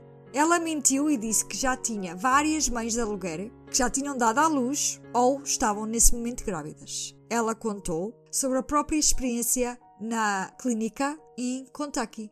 Quando a Charlene, esposa do Nick, viu o artigo, ficou chocada. Ligou para a clínica em Kentucky e contou tudo sobre Diane Downs, incluindo a doença venérea que ela tinha já há algum tempo. A clínica fechou o arquivo da Miss Downs. Ela não era mais bem-vinda como surrogate na clínica deles. As autoridades de Arizona também viram o artigo e informaram-na de que um programa de surrogate como o que estava a executar era ilegal no estado. Por isso, correu muito mal para ela. Yeah. Agora, Diane começou a dobrar os, os esforços dela para conquistar Nick. Ela continuou a pressioná-lo para ir morar com ela. Ele disse que nesse momento estava a morar separado da, da esposa, mas ainda continuava a ir vê-la e fazer tarefas e recados por ela. A Diane ficou com ciúmes e finalmente perguntou a ele quem ele amava mais, a ela ou a Charlene. E ele disse. E ele disse à Charlene. Aham. Foi o quê? Ele disse a Charlene. Sim, tu adivinhaste. Ela ficou toda frita daquela cabeça. Ok? Oh, gostei da expressão toda frita. E essa foi a gota d'água para o Nick. Ele estava cansado da loucura dela e voltou a morar com a mulher. A Diana sediou o casal por dias. Ela ia bater à porta Olha, mesmo crazy. e ligava lá para cá. Da, e ligava lá à casa. Ligava-lhe a casa. Ligava a casa aonde? Liga. Ao cu. Direção de melão. E ligava lá para casa sem parar. Ambos lhes disseram para ir embora, mas ela continuou. O Nick e a Charlene partiram de férias para o Texas por algumas semanas para escapar da Crazy Diane. Mas a Diane não podia acreditar que ele partiu para o Texas sem lhe dizer primeiro. Ela decidiu que a única opção era assustá-lo para ele voltar para ela. Ela pediu uma transferência dos correios de Chandler para um escritório na área de Eugene, Oregon, onde o pai era chefe dos correios. Então ela queria mudar de estado. Os supervisores em Chandler mal podiam acreditar ou esperar para livrarem-se dela e aprovaram a transferência imediatamente. Eles estavam fartos dela. Foi na hora. Ela escreveu no diário dela. Levem, levem, levem. Ela escreveu no diário dela: Eu tenho mais vantagens do que a maioria das pessoas. O nome do meu pai tem muito poder. Ai, é mesmo Crazy Diane. Ela então entrou em contato com Nick e disse que ele não teria que ter medo de ela incomodá-lo mais, porque ela estava a mudar-se para Oregon. Quer dizer, ela acredita mesmo que ele vai se importar com isso, né? Ela é tão narcisista e acha que pode manipular qualquer pessoa. Nick disse: Eu acho que ela queria assustar-me. Ela tinha a certeza que eu ia segui-la. Sim, a Diane estava convencida que ele iria segui-la. Então ela arrumou os filhos e todos os pertences em abril de 1983 e mudou-se para Oregon. Ela estava a preparar um lugar para o Nick vir e estar com ela e longe da mulher. Ela sabia que, se ela o apanhasse sozinho, conseguia convencê-lo a viver com ela e, eventualmente, casar-se com ela. Mas Nick disse: uma vez que o som dela falar parou, eu pude pensar novamente. Eu não queria estar com a Diane, queria estar com a minha mulher. Então, finalmente, depois que Diane foi transferida para Oregon, ele disse a ela por telefone que tinha acabado. Ele disse que não iria mudar para ficar com ela e isso era o fim. Mas Diane fez um último esforço para convencê-lo. Uma semana depois de ele dizer que tinha acabado, Diane voltou para a Arizona e encontrou-o a fazer a rota dele de, do correio. Ele nem sabia que ela estava na cidade. Ela aproximou-se dele, ela tinha uns jeans e um top de biquíni e o Nick diz que ela lhe disse que tinha vindo devolver a corrente de ouro que ele tinha oferecido. Então ela começou a falar com ele novamente sobre o amor por ele e todos os planos que ela tinha feito para que ficassem juntos. Nick disse aos investigadores mais tarde: Eu disse a ela que não iria para o Oregon. Eu disse a ela apenas que não queria ser pai. Em seguida, ele seguiu o caminho no carrito dos correios e isso foi a última vez que ele a viu. E Nick contou-lhes mais uma coisa: que tinha visto uma pistola 38 e uma 22 na porta-malas do carro. Os investigadores encontraram. Então ela não tinha só uma pistola, mas tinha duas. Sim, tinha um 38 que era um shotgun e um 22 que era um pistol. Uau! Yeah. Os investigadores encontraram cartuchos de 22 de calibre no banco de trás do carro, cheios de sangue nessa noite do tiroteio. E o Nick disse: Eu acho que a Diane disparou nos filhos. Foi o que ele disse aos investigadores. É, pelo menos foi sincero. Diane voltou para o Oregon com o coração partido, mas estava convencida que iria conquistar o Nick outra vez. Ela faria o impensável para ter o Nick de volta. Ela começou a acreditar que eram os filhos que estavam entre ela e a felicidade. Em cartas não enviadas, que mais tarde seriam encontradas no apartamento, ela escreveu em várias ocasiões que ele não precisava preocupar-se com as crianças, que nunca teria nada a ver com elas e que elas não lhes causariam problemas. Ela também escreveu nos diários como sentia que os filhos a estavam a impedir de ser feliz e como eram a causa de tantos problemas na vida dela. Agora, isso é até dia 20 de abril. Neste momento, as entradas teriam uma mudança dramática de tom em relação aos filhos. Ela dizia coisas negativas, terríveis sobre eles, como estavam no caminho da felicidade e impedindo-a de ser feliz com Nick, né? A partir daí, desse dia, 20, ela começou a escrever como queria ser uma boa mãe para os filhos e como eles a deixavam feliz. Isso depois. De dia Do 20 de abril. Não, antes. Isto é o tudo antes. Ah, 20 de abril. Foi em maio que ela fez aquilo. ok. Havia entradas a dizer como ela levava os filhos em longas viagens para mostrar os belos cenários e ela expressou o desejo de fazê-los felizes. Esta foi uma mudança muito drástica em relação às entradas anteriores. Talvez tenha sido aqui, quando ela decidiu que algo grande precisava mudar. Todos nós sabemos que a mudança drástica no dia 19 de maio. Foi um mês antes que ela começou a, preparar Yeah. a mudança. Agora vamos voltar para este infeliz dia, não é? E vamos começar com a ação da polícia nessa mesma noite. Noite. Então vamos lá, isso. Então, a polícia decidiu levar Diane para a área onde ocorreu o tiroteio. Logo no dia em que ela apareceu. Exatamente, logo depois da chegada ao hospital. Claro que estavam preocupados com um homem armado e perigoso, à solta numa área rural. Sendo assim, qualquer pessoa podia abrir a sua porta para oferecer ajuda e encontrarem-se numa situação perigosa. A Diane não se lembrava exatamente de onde esteve, mas pensou que conseguia encontrar o spot novamente. E quando caminhavam para o carro de patrulha, eles passaram pelo carro da Diane, ainda no hospital. Agora prepara-te, Inês. Ela diz: Espero que o meu carro esteja bem. Ai, os filhos não interessa. Ya. E então, depois ela diz: Tem algum buraco de bala no carro? Tipo, what? Ela depois continuou e contou a eles o porquê de recusar dar o carro ao estranho. Ela explicou: Acabei de o comprar, é? A sério? Em vez de estar triste e preocupadíssima com os filhos, não. Está preocupada com o carro. Uhum. Completamente louca. E depois. Ela acabou de o comprar, ela vai ter que o pagar. Sim. Senão vai ter que o incendiar para ver se recebe alguma coisa de seguro. Opa! E depois, como se ele não queima tudo, ela não recebe o suficiente. E E pois. depois, como é que ela anda? Mas- Como é que ela vai ter com Nika? Pois, mas estás a imaginar dizer estas coisas aos investigadores? Tipo, ficou-lhe mesmo muito bem, não ficou? Foi sincera, ainda bem que ela o fez, porque assim deu para eles perceberem que algo não estava bem. Ya. Porque se ela não o tivesse feito, se calhar hoje não estávamos aqui a contar a história dela. Exatamente. Acho que qualquer mãe daria o carro. Dava, dava o carro para salvar os filhos, mas não. A Diane Downs, não. Era novo. Portanto, eles conduziram até Marcola Road e a Diane encaminhou-os para uma estrada secundária chamada Old Mohawk Road. A zona era rural e a estrada margeava com um rio. Uau, Yeah. tão giro. Pararam num local muito isolado. Não havia casas. Provavelmente onde ela meteu a arma, não? A Ou arma foi- nunca foi encontrada? aparece. Nunca foi encontrada. E agora? A sério? A sério. E assim, eu nem sabia que estava ao pé de um rio. Eu tive que ir ao Google Maps ver esta estrada, Uhum. ok?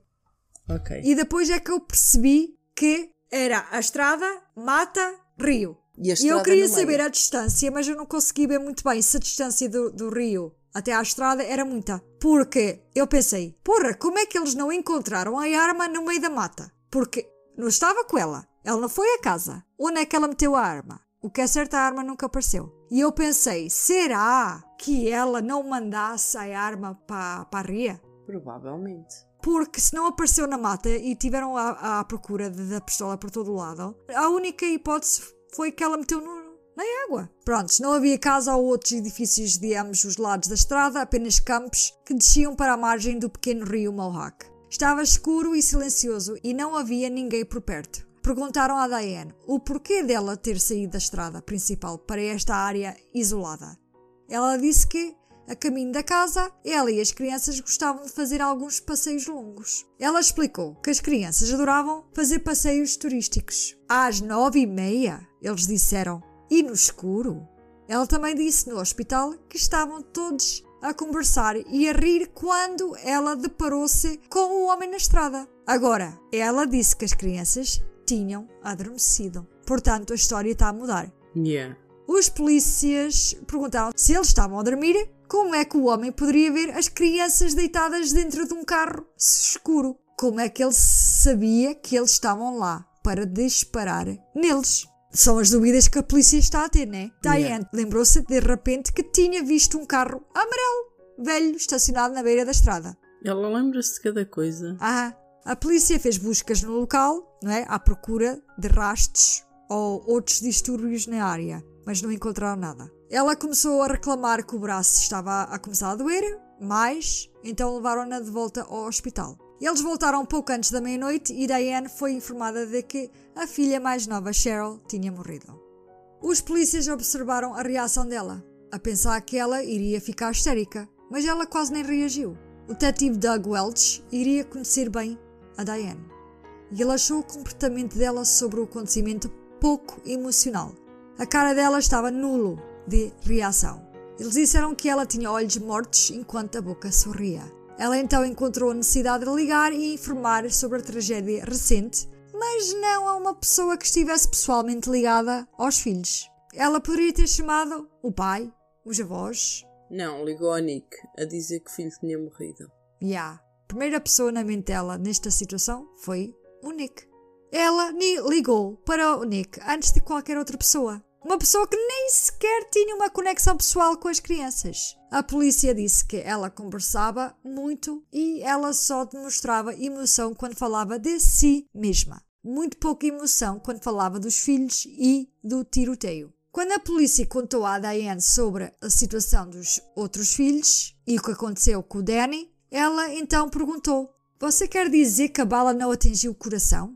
Mas what the fuck? Que pergunta é esta? Qual Oh my god. Tu vais fazer uma pergunta dessas porquê? Tu devias estar contente que a bala não atingiu o coração do filho. Yeah, mas não. Ela está chateada porque assim o Nick já não, não volta para ela como ela achava. Quando Diane foi autorizada a ver Christy, após a cirurgia, ela disse a um médico: Eu sei que ela sofreu danos cerebrais e não quero que você sustente sua vida. O médico disse que ficou indignado com a declaração dela. Isso foi muito incomum e muito inadequado. Os testes ainda não tinham mostrado qualquer dano cerebral. Foi o que o médico disse. E ela queria era que a filha morresse e só lhe ficou foi mal. Exatamente. Os detetives perguntaram a Diane se ela possuía alguma arma. Ela disse que tinha uma espingarda no guarda-fatos na casa nova. Perguntaram se ela assinaria um mandado de busca para que pudessem entrar na casa. Ela deu consentimento e vários polícias foram para o duplex da Diane. Ela disse-lhes que mudou-se para Springfield, Arizona, apenas dois meses antes. Quando os polícias entraram no duplex, imediatamente notaram que estava quase vazio. Não havia móveis na sala, exceto uma cadeira e um aparelho de televisão. Caixas estavam espalhadas pela casa, mas ainda não tinham sido desembaladas. Eles encontraram algumas fotos em cima da televisão, duas fotos da própria Diane e duas de um homem de cabelos escuros. Eles não encontraram fotos das crianças e havia apenas uma outra coisa junto às fotos: uma estatueta de latão de um unicórnio. Havia uma gravura na base que dizia Christy, Cheryl e Danny. I love you, Mom. 13 de maio de 1983. Isso foi uma prenda do dia da mãe. Diane tinha feito referência a isso no hospital. Ela tinha murmurado: Eu nunca deveria ter comprado o unicórnio. Detetives perguntaram o que isso poderia significar. Eles verificaram o resto da casa. Não havia nada que identificasse como uma casa onde uma mulher e três crianças viviam. Não havia sofá, nem mesa, nem cadeiras, e a maioria dos utensílios de cozinha ainda estavam embaladas. Quase não havia comida no frigorífico, também. Foram para o armário, onde ela lhes disse onde encontrar a caçadeira, e encontraram a arma carregada, mas foi óbvio que não era disparada há algum tempo. O barril estava cheio de pó e fiapos. A Diane também lhes pediu que trouxessem o diário. Era um caderno espiral comum. Ao folheá-lo, viram que estava escrito como uma série de cartas. E a data da primeira carta foi semanas antes, em abril. O diário tornou-se evidência, fizeram cópias antes de o levarem à Diane no hospital. O diário deu-lhes uma visão sobre os pensamentos, ideias e prioridades da Diane. Usaram-no como um trampolim para descobrir o que precisavam de saber sobre a Diane Downs. Eu acho que ela fez de propósito a pedir-lhes o diário. De propósito como? Para quê? Porque ela tinha escrito coisas boas sobre os filhos. Ya, yeah, mas também tinha coisas más. Mas não te esqueças que o diário foi só a partir do dia 20 de Abril. Sim, as coisas boas depois foi dia 20 de Abril. As coisas más não, ficaram lá. Ela escreveu as coisas más e depois, a partir do dia 20 de Abril, é que vieram as coisas boas. É porque ela Ah, já mas- estava com a intenção que eles vissem Uhum. e vissem, ai, aquele mês estava a correr tudo lindamente. Ela Yeah. amava muito os filhos. Eu acho que ela já escreveu isso com essa intenção. Achar que. Eu também, eu também. Yeah. Por isso é que ela o pediu. Porque era uma forma deles irem coscobilhar e perceber que ela amava os filhos. Yeah. Não demorou muito para a mídia explodir sobre esta história horrível. Diane deu-lhes uma imagem para es- esboçar a aparência desse homem e esse esboço iria para o público, mas ninguém parecia reconhecê-lo. Todos sabemos que muito provavelmente este homem nunca existiu. Os investigadores começaram a suspeitar da Diane, mas não imediatamente. Eles, como a maioria das pessoas, não queriam acreditar que uma mãe poderia atirar aos próprios bebés em sangue frio. Ao princípio, Yeah. ela recebeu o benefício da dúvida e uma investigação minuciosa foi conduzida para encontrar o bushy-haired man que tinha atacado Diane e os filhos. Não encontraram evidências de que mais alguém estivesse nessa área onde ela disse que o tiroteio ocorreu. Algumas das razões pelas quais eles voltaram a atenção deles para a Diane como atiradora foi, claro, o comportamento bizarro dela. Eles não viram nem uma lágrima da Diane naquela noite, ou em qualquer outra noite. Ela foi estranhamente composta por ter um filho morto e outros dois em vias de morte. Ela parecia reclamar mais do braço dela, ferido, isso era outra coisa que eles também acharam estranho. Uma pessoa que está a tentar roubar alguém primeiro tentava anular a, a ameaça maior, o adulto, e não três crianças indefesas. Diane teve um pequeno ferimento e sim, ela precisou de cirurgia para reparar um osso partido no braço, mas nenhum órgão vital foi danificado, ao contrário das crianças. Era fácil acreditar que ela poderia ter atirado a ela mesma no lugar mais fácil e menos perigoso possível. A Diane começou a suspeitar que as pessoas já andavam a fazer perguntas sobre a sua inocência, e nisso ela faria inúmeras aparências apelando à inocência dela. Ela chegaria ao ponto de afirmar que não poderia ser culpada, porque se tivesse feito isso, teria feito um trabalho melhor. Ela disse: Ela foi capaz de dizer uma coisa dessas. Já, ela disse: Por que é que eu teria levado os meus filhos ao, hos- ao hospital? Não teria que ter a certeza de que eles estavam mortos? E depois chorar lágrimas de crocodilo? É maluco pensar que eu faria uma coisa dessas e depois ter as testemunhas contra mim. Isso é uma loucura. E eu vou pôr aqui um clipe, ok? If I had shot my own children, would I not have done a good job of it? Why would I have taken my kids to the hospital? Wouldn't I have made sure they were dead and then cried crocodile tears? That's insane to think that I would do such a thing and then bring the, the witnesses in against myself. That's crazy. Os narcisistas são desafiados quando se trata de como são persuadidos por aqueles que os rodeiam. Ela teve a audácia de dizer o seguinte: Todo mundo me diz, tu tiveste sorte. Bem, eu não me sinto muito sortuda. Eu não consegui amarrar os meus, os meus malditos sapatos por quase dois meses. Foi muito doloroso. Ainda é doloroso. Ela perdeu um filho, quase que perdeu três, e o problema dela é os sapatos. Já. A cicatriz vai estar lá para sempre. Eu vou lembrar dessa noite para o resto da minha vida, quer eu queira ou não. Eu não acho que eu tive muita sorte. Eu acho que os meus filhos tiveram sorte. Se eu tivesse sido baleada do jeito que eles foram, todos nós teríamos morrido. Eu vou pôr Yeah. mais um clipe dela aqui, dela dizer esta merdice. Everybody says you sure were lucky. Well, I don't feel very lucky. I couldn't tie my damn shoes for about two months. It is very painful. It is still painful. The scar is going to be there forever. I'm going to remember that night for the rest of my life, whether I want to or not. I don't think I was very lucky. I think my kids were lucky. If I had been shot the way they were, we all would have died. Então, ela diz: Quando eu vou para a cama, eu choro à noite. Mesmo agora eu ainda choro. Eu sonho com a Cheryl, mas à noite, quando eu fecho os olhos, eu vejo a Christy, estendendo-me a mão enquanto eu conduzia. E o sangue continuava a sair da boca. E isso talvez desapareça. Também com o tempo, mas eu acho que não. Isso é o que mais me assombra. E devias sonhar com isso todos os dias. Mas era ao contrário. Eles a fazerem isso a ti, grande abaca. Grande abaca. Eu gosto do grande abaca. Foda-se. A pior parte é no final. Ela começa a sorrir, deste clipe, olhando para o entrevistador. When I go to bed, I cry at night. Even now, I still cry. I dream about Cheryl. But at night, when I close my eyes, I can see Christy reaching her hand out to me while I'm driving, and the blood just keep coming out of her mouth. And that, maybe it'll fade too with time, but I, I don't think so. That haunts me the most. Ela é completamente fucking nuts, uma Looney Tune. Eu vou partilhar outro clipe dela, ok? Mas eu tenho que explicar porque é um vídeo e vocês não conseguem vê-lo. Mas já há uma pequena parte no final com áudio. Então, ela está reencenando ao tiroteio que ocorreu naquela noite e a ser filmado. Está a reencenar, está Yeah. a fazer no- o tiroteio, está a montar o. Aham. Isto ela estava à frente de um carro e acredito que era um polícia. Então, no início, ela está sentada no carro e ela mostra a câmara. A, a, a câmara que ela tem as chaves na mão. E a explicar o que é que aconteceu. Ela depois mostra como ela empurrou o homem com o joelho, ele caiu. Andava para- em muitos filmes de terror. Yeah. Ele caiu para trás, ela então fingiu atirar as chaves para a mata, tu vês isto tudo, e depois entrou no carro. E depois ela diz no final, que já tem áudio neste momento, e diz: Entrei no carro, coloquei as chaves, au! Acabei de bater no meu gesso! Ela começa a rir e diz: Eu liguei o carro e deixei a porta do carro fechar-se sozinho. Vou pôr o áudio.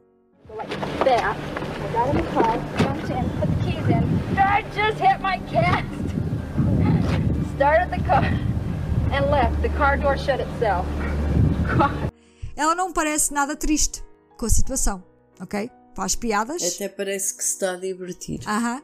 E até flirta com o polícia. Eu disse que ela achou que ele era um ótimo. Depois, Foqueador. ela, no fim, diz algo estranho.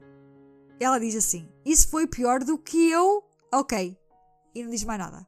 Ela queria completar a frase, atirar no meu próprio braço. Ya. Ela referia-se à pancada que deu no braço, dentro do carro, e as pessoas acreditam que ela ia dizer que isso foi pior do que quando eu disparei a mim própria. This is worse than. Okay. Ela achava-se inteligente e acreditava que era capaz de enganar todos ao seu redor. Além da história não fazer sentido, sabemos que o forense não combinava com a história. De acordo com a Diane, quando ela saiu do carro para falar com o homem, ele atirou dentro do carro contra as crianças. Uma investigação mais profunda do carro revelou respingos de sangue no exterior do carro, o que não seria possível se as crianças fossem baleadas por dentro. Diane mais Então, tarde O que aconteceu foi ela que as baleou por dentro e não por fora, não foi? Epá, eu não percebo muito bem isto, mas eu vou continuar. Diane mais tarde af- afirmaria que isso apareceu ah, lá quando começaram a remover os corpos dos filhos e que era apenas gotas de sangue. Mas especialistas em respingos, blood spatter, de sangue, explicariam mais tarde que isso não foi o caso. Ela aqui começou a perceber então que a história dela não estava a bater certo, por isso mudou a história, afirmando que ela sabia quem tinha disparado nos filhos. É assim, dos respingos do sangue também não faz grande sentido. Nem a história deles, nem a história dela. Porque era só um respingositos numa porta. Ok, qualquer coisa poderia ter sido. Podia ter sido os braços dela e tudo, não é? Já, não sei, isso... Eles dizem que tinha que ser ela lá dentro que atirou a- a- as crianças. Agora também não. Provavelmente eles disseram isso para ver se ela assumia. Ah, o áudio que vou tocar, o polícia diz: Tu agora mudaste a história e dizes que esse homem conhecia-te. Ele sabia que tu tinhas uma tatuagem? Ele sabe coisas sobre ti? Ele ameaçou-te? Isso é uma grande mudança em relação ao que tu disseste da primeira vez. Não havia razão para não dizer isso no início. Ela responde: Ok, nenhuma razão na tua mente. Eu tenho um homem sentado aqui olhando para mim com uma cara de pedra. Eu tenho outro homem aí a fumar um cigarro a 90 milhas por hora e vocês não são os meus melhores amigos. Eu com certeza não iria beber um copo com vocês. Esta gaja. É louca. Isso estava completamente fora de contexto. Eu realmente não sei o que é que ela pretendia com esse comentário. Perguntaram a ela: Tu sentes culpa por aquilo que fizeste, Diane? Ela respondeu: Não, porque eu não fiz nada de errado. Eu não mudaria nada se pudesse. Meus filhos e eu andamos sempre nas estradas secundárias. Polícia diz: Estamos a tentar descobrir quem disparou nos teus filhos. Ela diz: E eu estou a fazer o que posso, tudo bem. A polícia diz: Tu vais levar com as culpas por isto? Ela então diz: E eu vou fazer o acordo, ok? Da próxima vez que eu me lembrar de algo, tu vais encontrar o homem sozinho, porque eu sei que eu não fiz isto e vocês vão perseguir as suas caudas nos próximos 20 mil anos, se for o que precisam. Se vocês não gostam da minha ajuda, podem tentar, sem a minha ajuda. O oficial diz: Tem muita confiança em si mesma. Ela diz: Eu não fiz isto. Ele disse: Venha, Diane, é a sua vez de voltar. Ela então diz que não era e ela sabia quem tinha feito isso e que conhecia-o pelo o nome. Depois disse que ele, o agressor, então agarrou no braço e disparou e disse: Agora tenta safar-se desta. Eu vou embora porque sei quem fez isto. Bye! Eu quero pôr este clipe. É um bocado confuso eu estar a traduzir, mas em inglês vai ser muito melhor. You've changed it by saying that this guy knew you now, he knew your tattoo, he knows about you, uh, he threatened you. That's a hell of a change from what you said the first time around. There was no reason for you not to say that at the very beginning. Okay. No reason in your mind. And I have one man sitting here looking at me with a face of stone. I have another man over there smoking a cigarette, 90 miles an hour, and tasting. You're not my best buddies. I wouldn't go drinking with you, that's for sure. Do you feel guilty about what you did, Diane? No, because I didn't do anything wrong. And I wouldn't change it if I could. My kids and I always took the back roads. Trying to find out who shot your kids. And if it was And I'm you, that's the way doing what I can. Fine, I If it's agree. you, you're going to take the fall for it. If it I wasn't agree. you, then uh, I'll make you a deal, okay? Next time I remember something, yeah, you can find the guy yourself, because I know I didn't do it. And you can chase your little tails for the next 20,000 years if that's what it takes. You don't like my help, you can it. you're real confident in yourself, aren't you? I know that I didn't do it. Come on, Diane. It's your turn at bat. Since you guys seem to think that I should have brought Diane with me, I will get it myself, because I know who did it. You do know who did it. Yes, I do. I damn sure do. You know him by Yes, name? Yes, I do. Yeah. You saw him shoot your kids. Yep. It's pretty important. And I saw him grab my arm and yank my arm out and shoot my arm and say, now try to get away with it. Eu só estou a traduzir porque eu sei que muitas pessoas não compreendem o, o inglês, mas têm que ouvir ao menos a voz dela. O ex-marido Steve e o, e o Nick Knickerbocker disseram aos investigadores que Diana era dona de uma pistola 22. Um facto que ela não admitiu quando lhe perguntaram se tinha uma arma. Eles realizaram uma extensa busca para tentar encontrar a arma usada no tiroteio, mas ela nunca foi encontrada. Lá está. E a da Diane também não, pois não? A da Diana é essa pistola que eles estão à procura. Não, eles estão à procura da pistola que matou os miúdos. Sim, E a Diane, toda a gente disse que ela tinha uma 22, Exatamente. que nunca apareceu. que nunca apareceu. Nós assumimos que é a mesma, Sim, não é? sim. No entanto, eles foram capazes de combinar marcas de ferramentas nos invólucros da bala, encontradas na cena do crime, com cartuchos encontrados na casa em Arizona onde a Diane vivia. As marcas das ferramentas são deixadas nos invólucros das balas por um extrator de armas e injetores pelo pino de disparo. Marcas únicas são deixadas por cada arma. É como uma impressão digital de uma arma Yeah. por assim dizer, né? Mesmo que uma bala não tenha sido disparada de uma arma, mas apenas trabalhada através do carregador, essas marcas únicas serão deixadas no invólucro. Os investigadores primeiro tentaram encontrar as balas, que, segundo Steve Downs, Diane disparou contra o chão da casa móvel no Arizona. Eles finalmente conseguiram encontrá-los, mas estavam tão danificados que não foram muito úteis mas foram capazes de encontrar invólucros de bala que não tinham sido disparados. Eles tinham a letra U estampada neles, como os invólucros das balas encontradas na cena do crime. Eles também tinham marcas de ferramentas correspondentes feitas pela arma do crime. Isso provou definitivamente aos investigadores que as balas encontradas em Arizona estavam na mesma arma usada para atear nas crianças. Agora os investigadores sabiam que Diana era a atiradora, mas temiam que o júri ficasse confuso com as provas. Eles sabiam que precisavam de mais para ter a certeza, que poderiam colocar Diane longe onde ela nunca mais poderia prejudicar os filhos sobreviventes. Eles precisavam da Christie para testemunhar que foi a mãe que puxou o gatilho, Mas desde o tiroteio, Christy estava num estado muito frágil, emocionalmente, e ela era incapaz de falar. Depois de ser baleada, Christy sofreu um AVC que afetou uma parte do cérebro que controlava a fala.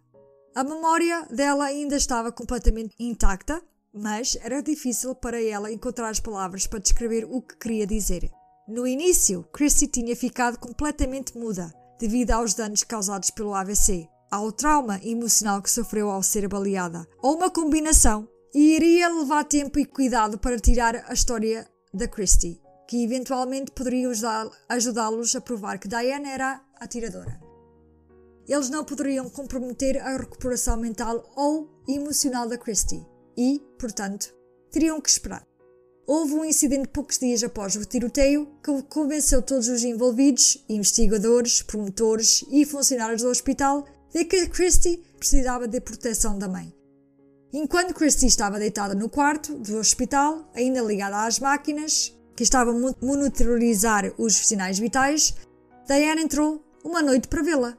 Foi a primeira vez que ela veio vê-la desde a noite do tiroteio. Uma pessoa do gabinete do procurador distrital estava a vigiar a Christie e o Danny para a segurança deles. Esta noite foi o Paul Alton. Disse que Diane tinha entrado em silêncio e ficou parada a olhar fixamente para a filha. Ela depois agarrou na mão da Christie e apertou-a com força, enquanto olhava fixamente nos olhos da menina. Alton disse: A Diane não estava a sorrir. Alton disse que ela falou com os dentes cerrados e disse: Christie, eu amo-te, eu amo-te e assim ela repetiu várias vezes. Enquanto Alton observava, ele notou os olhos da Christie muito abertos e viu o monitor cardíaco a reagir. A frequência cardíaca saltou de 104 batimentos por minuto para 147 enquanto olhava para a mãe. Diane deixou o quarto e demorou vários minutos para que a frequência cardíaca voltasse ao normal. Alton diz que olhou para a Christie e viu apenas por terror nos olhos. A Diane passou por uma cirurgia no braço e permaneceu no hospital por vários dias. Os filhos, no entanto, tinham um longo caminho pela frente para a recuperação. Mas Diane insistiu que iria levar as crianças para casa assim que saísse. Todos sabiam que isso era ridículo e muito perigoso para as crianças. Quando lhe disseram que a condição de Danny, paralisia abaixo do peito, era provavelmente permanente, Diane insistiu que ela conseguia fazê-lo andar novamente. Tudo o que eles precisavam era o amor da mãe. Fred Hughie, o promotor distrital assistente, tornou-se muito protetor da Christie e do Danny, muitas vezes passando a noite toda no quarto deles no hospital, como uma sentinela silenciosa. Ele solicitou e recebeu uma medida protetiva de emergência, colocando Danny e Christie sob os cuidados temporários da Divisão de Serviços Infantis do Estado de Oregon. No dia seguinte à cirurgia, Diane descobriu que não podia levar os filhos para casa. Também não lhe era permitido ter visitas sem supervisão com eles. Enquanto isso, os investigadores continuaram a construir um caso contra Diane Downs e esperavam. Então, ela estava à espera de quê? Então, o que é que tu queres? É louca? E esperavam que Christie contasse o que sabia. Encontraram uma testemunha, o Joseph Inman, que estava nessa noite do tiroteio a conduzir na Old Mohawk Road. Ele tinha saído de casa 10 minutos depois das 10 e, enquanto conduzia pela estrada escura, disse que teve que diminuir a velocidade quase a passo caracol, porque havia um carro vermelho com placas do Arizona à sua frente. Estava a andar cerca de 7 milhas por hora, 11 km por hora. Inicialmente pensou que o condutor devia estar perdido e, possivelmente, à procura de uma morada no mapa. Depois de dois ou três minutos, ele ultrapassou o carro. Estava muito escuro para ver dentro e ele não viu o motorista. Mas a hora que ele disse que encontrou o carro teria sido após o tiroteio ter ocorrido. Isso contradiria diretamente o relato da Diane de ter conduzido freneticamente e o mais rápido possível para o hospital. A testemunha disse que não ouviu gritos de socorro, buzinas do carro ou qualquer outra evidência de um motorista frenético a tentar pedir ajuda. Se vamos entrar na lógica da Diane Downs, ela achou mais tempo que demorasse a chegar ao hospital, menos hipóteses teriam de sobreviver, né? Claro, assim, claro, faz todo sentido. Assim acabavam por falecer pelo caminho, pensou ela. Isso também pode explicar o porquê do sangue já estar a começar a coagular dos ferimentos que receberam. Aham, faz todo sentido. Yeah. Os investigadores também sentiram que tinham resolvido o enigma sobre a estatueta do unicórnio. A Diane mandou gravar com os nomes das crianças e uma data, 13 de maio de 1983, seis dias antes do tiroteio. Para os investigadores, aquilo pareceu ser uma espécie de memorial ou momento em como o dia 13 de maio foi uma sexta-feira, 13, acharam que provavelmente foi este o dia que Diane tinha originalmente escolhido para acabar com a vida dos filhos. Isto agora também é teorias, né? Eles verificaram, yeah, eles verificaram no diário dela e descobriram que ela tinha passado aquele dia na praia com as crianças. Depois que tinham conduzido por um tempo sem rumo. O dia escureceu e as crianças começaram a reclamar com fome e, portanto, foram para casa. Podia ser que ela talvez não tenha encontrado um, um local remoto para fazer o que planeou, ou talvez tenha perdido a coragem. Mas os investigadores acreditavam que ela tinha considerado este o dia mas por algum motivo não o fez. Antes da Diane ser proibida de ver os filhos, ela visitou Christie algumas vezes. Ela deitava-se ao lado dela na cama e sussurrava no ouvido da menina. Ela um dia trouxe a estátua do unicórnio para o quarto da Christie. Ela mostrou a Christie os nomes na inscrição e as palavras inscritas. Eu amo-te, mãe. Ela depois virou-se para ela e disse que os unicórnios nunca morriam, e isso significava que Cheryl nunca morreu. A Christie estava confusa. Ela sabia que a irmã estava morta. A mãe não se lembrava? Após cinco semanas, a Christie recebeu alta do hospital. Ainda teve internada muito tempo. Yeah. Ela estava muito frágil e magra, e o bracinho permanecia paralisado. Mas ela estava viva. Ela foi colocada numa Seja família adotiva, da Slavins, e o Fred Hughie seria uma presença constante. Ele tinha ficado muito apegado às crianças Down. Os privilégios de visita da Diane tinham sido rescindidos. Os Slavins relataram que a Chrissy nunca pediu pela mãe e nunca sequer mencionou a palavra mãe. Ela ainda tinha problemas com a fala, mas continuou a progredir. Ela via um terapeuta infantil continuamente.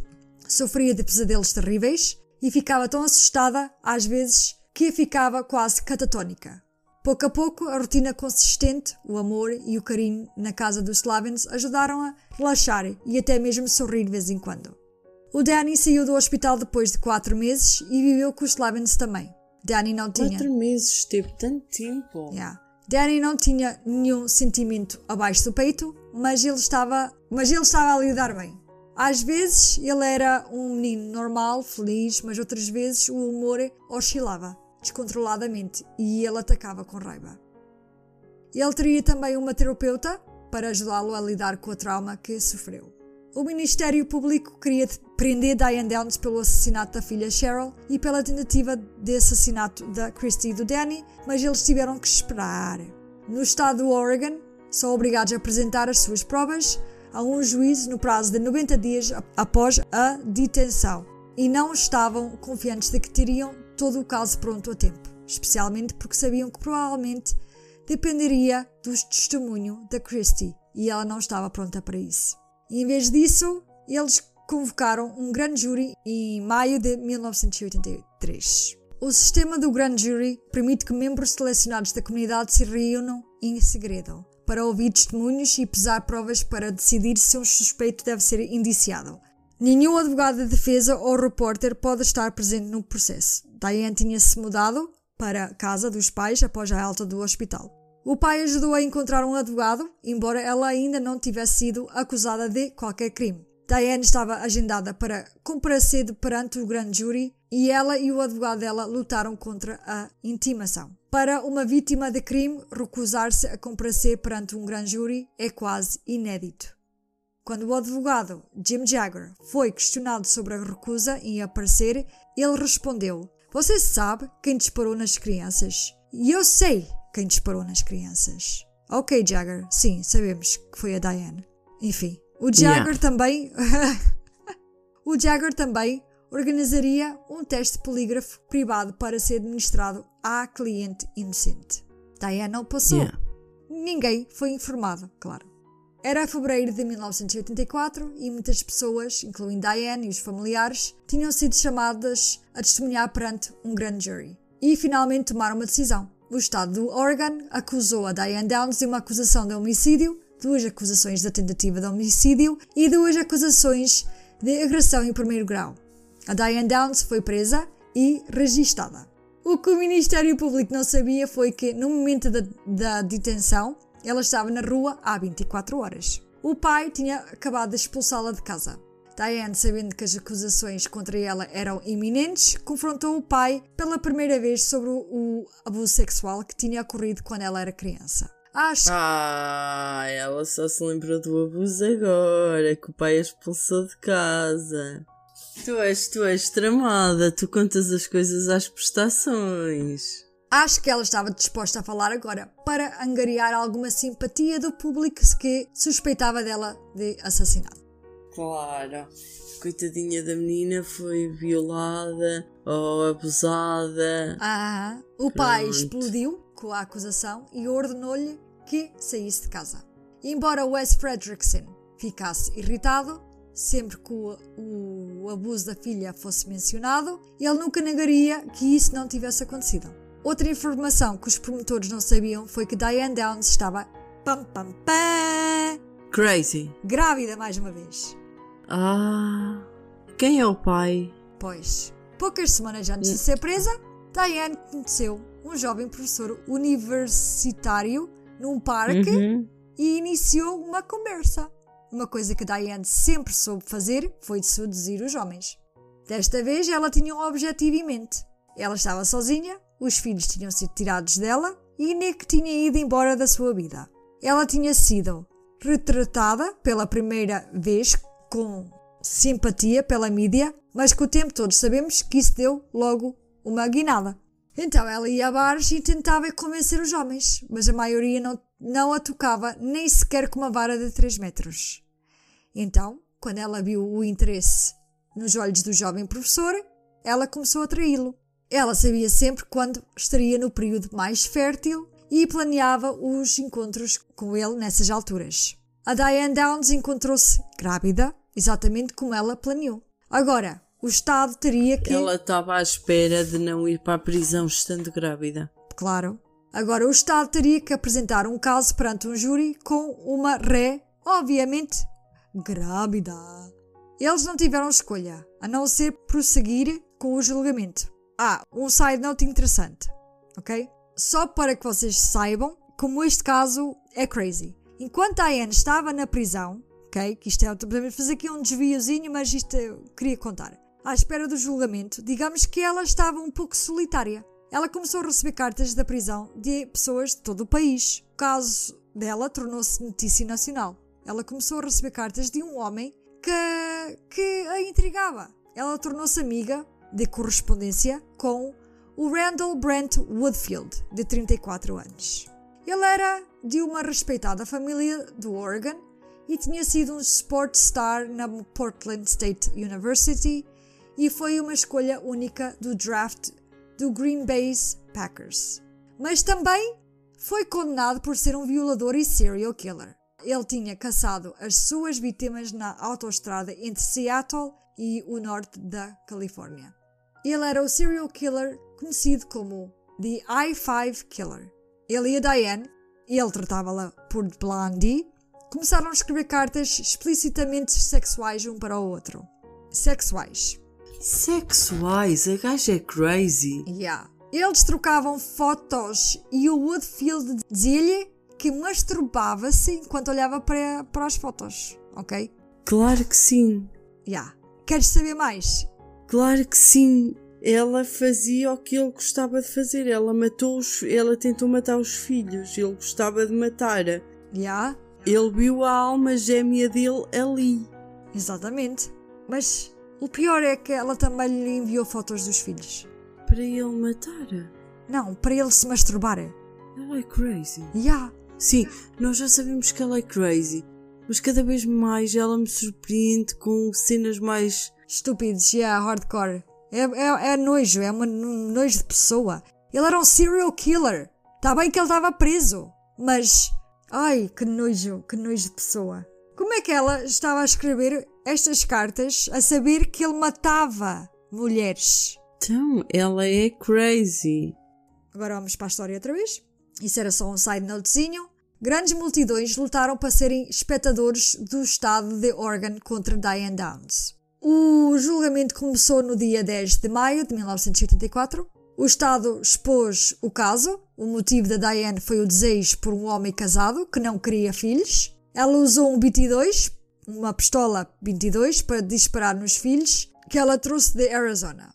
Usaram partes do próprio diário da Diane como prova. O advogado da Diane, Jim Jagger, a defendeu, dizendo que ela era inocente e que havia um assassino à solta, que o Estado não preocupou-se em tentar encontrar. Quanto à falta de emoção da Diane com os acontecimentos, ele mostrou que ela tinha desligado as emoções devido ao abuso sexual e trauma que sofreu quando criança. Como sabemos, não há provas disso, mas pronto. É mais hearsay do que mais nada. Testemunhas foram chamadas, incluindo os médicos e enfermeiros que estavam de serviço no hospital naquela noite em que a Diane chegou com os filhos, e o Joseph Inman que viu o carro vermelho a ir lentamente pela Old Mohawk Road na noite do tiroteio, e alguns dos colegas dela de trabalho e familiares.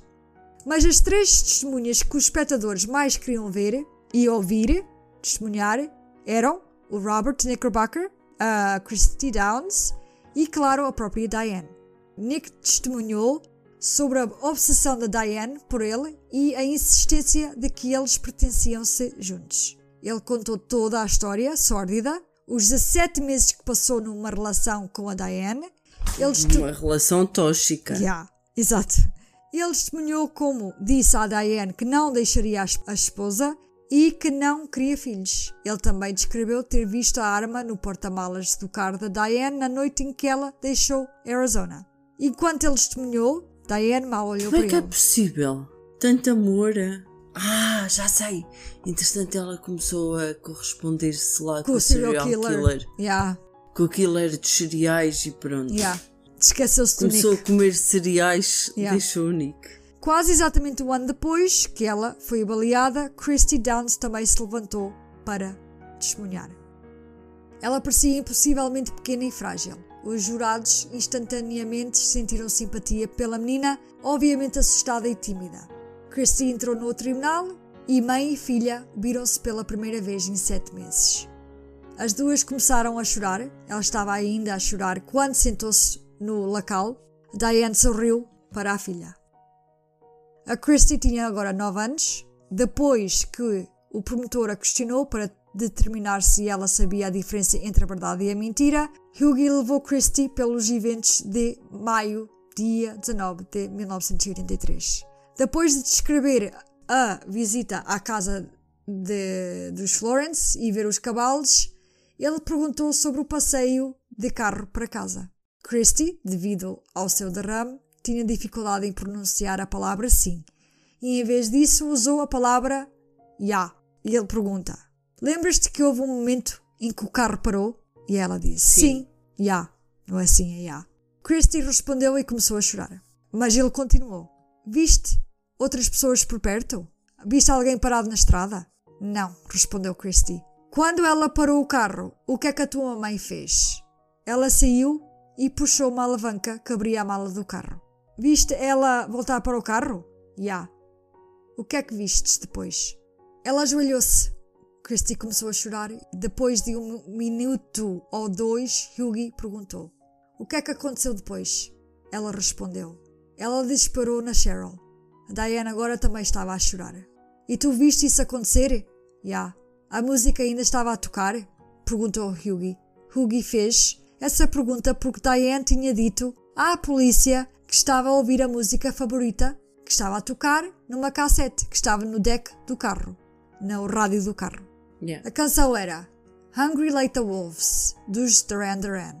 Mas Diane também disse que tirou as chaves do carro quando saiu depois de ver o homem na estrada. Segundo ela, ela estava com as chaves na mão e chegou a fingir atirá-las para desviar a atenção do homem, para que pudesse voltar para dentro do carro. Mas os investigadores descobriram que o tipo de cassette player que Diane tinha no carro só tocaria se o motor estivesse ligado. Ou seja, as chaves tinham que estar na ignição. E se Christie lembra-se da música ainda a tocar, isso significava que a história da Diane era uma mentira. O Hughie continuou.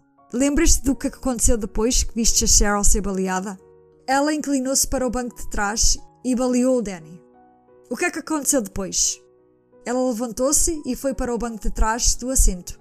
Ela então começou a chorar novamente. Os espectadores também começaram a chorar. Lembras-te quando levaste o tiro? Hughie perguntou baixinho. Já. Yeah. Ela engasgou-se, segurando num lenço para o rosto. Quem te deu o tiro? A minha mãe. Depois de alguns minutos, Hughie perguntou: Christy, alguém pediu para mentir sobre isto? Não. Ele perguntou em seguida: Christy, ainda amas a tua mãe? Já. Ela respondeu.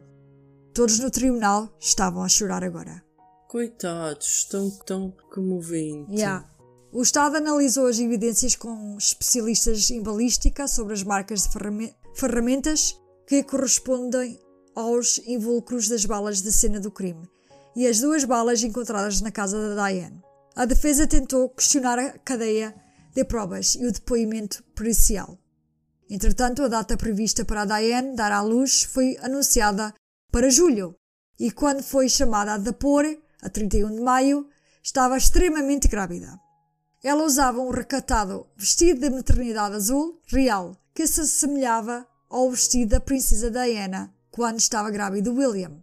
Ela foi N de vezes comparada com a princesa e eu vejo isso muito ofensivo. Nunca na vida podemos comparar estas duas de forma alguma. Mas sim, o vestido era muito idêntico ao da princesa Diana. O advogado primeiro trabalhou para preparar o júri para o que provavelmente seriam reações inapropriadas de Diane. Será que ela estava ciente? perguntou ele, que estava a sorrir. Ela não entendeu que isto era algo sério. Ele defendeu-a. Diane, claro, culpou o pai. Ela disse que, quando pequena, não tinha permissão para sorrir ou chorar. As emoções eram proibidas. Ela aprendeu desde cedo a guardar os sentimentos para si mesma. Ela contou sobre o bullying do pai e a negligência da mãe. Ele então questionou-a sobre o abuso sexual. Ela disse que era verdade, que o pai a tinha molestado a partir dos 12 anos de idade.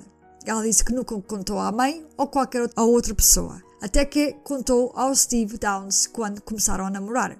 Ele perguntou sobre as testemunhas que disseram que ela negligenciou os filhos. Ela disse que Steve tinha sido o pai negligente. Não ela, por favor. Ela admitiu ter ficado impaciente com as crianças no início. Costumava gritar muito com eles e abaná-los quando estava frustrada. Mas isso era porque o Steve não ajudava com nada e ela ficava sobrecarregada e descarregava nos filhos. Depois de divorciar-se, ela disse que tudo isso parou e ela era uma boa mãe para os filhos. Ela, durante o testemunho, insistiu que foi um estranho que tinha baleado nela e nos filhos. Ela teve que contabilizar o tempo que deixou a casa dos Florence e a chegada ao hospital às 10h30. Ela deveria ter chegado ao hospital muito mais cedo do que chegou. Como é que ela contabilizou o tempo perdido? Agora, ela disse que Christy e Danny tinham adormecido e que a Cheryl ainda estava a conversar com ela. Conversaram por alguns minutos e estacionaram na beira da estrada. Eu sempre acreditei que um pouco de verdade muitas vezes mistura-se com uma mentira. E eu pergunto-me sobre a declaração da Diane aqui. Talvez fosse verdade que a Christy e o Danny adormeceram. E talvez Diane estivesse à espera que a Cheryl também adormecesse. Assim, ela poderia disparar sem darem por ela. Diane disse que a Cheryl rastejou para o chão do banco do passageiro e ela depois ficou sentada no carro a passar os olhos pelos livros de cheques por alguns minutos, antes de arrancar novamente com o carro. É aqui que ela afirma ter visto o homem na estrada.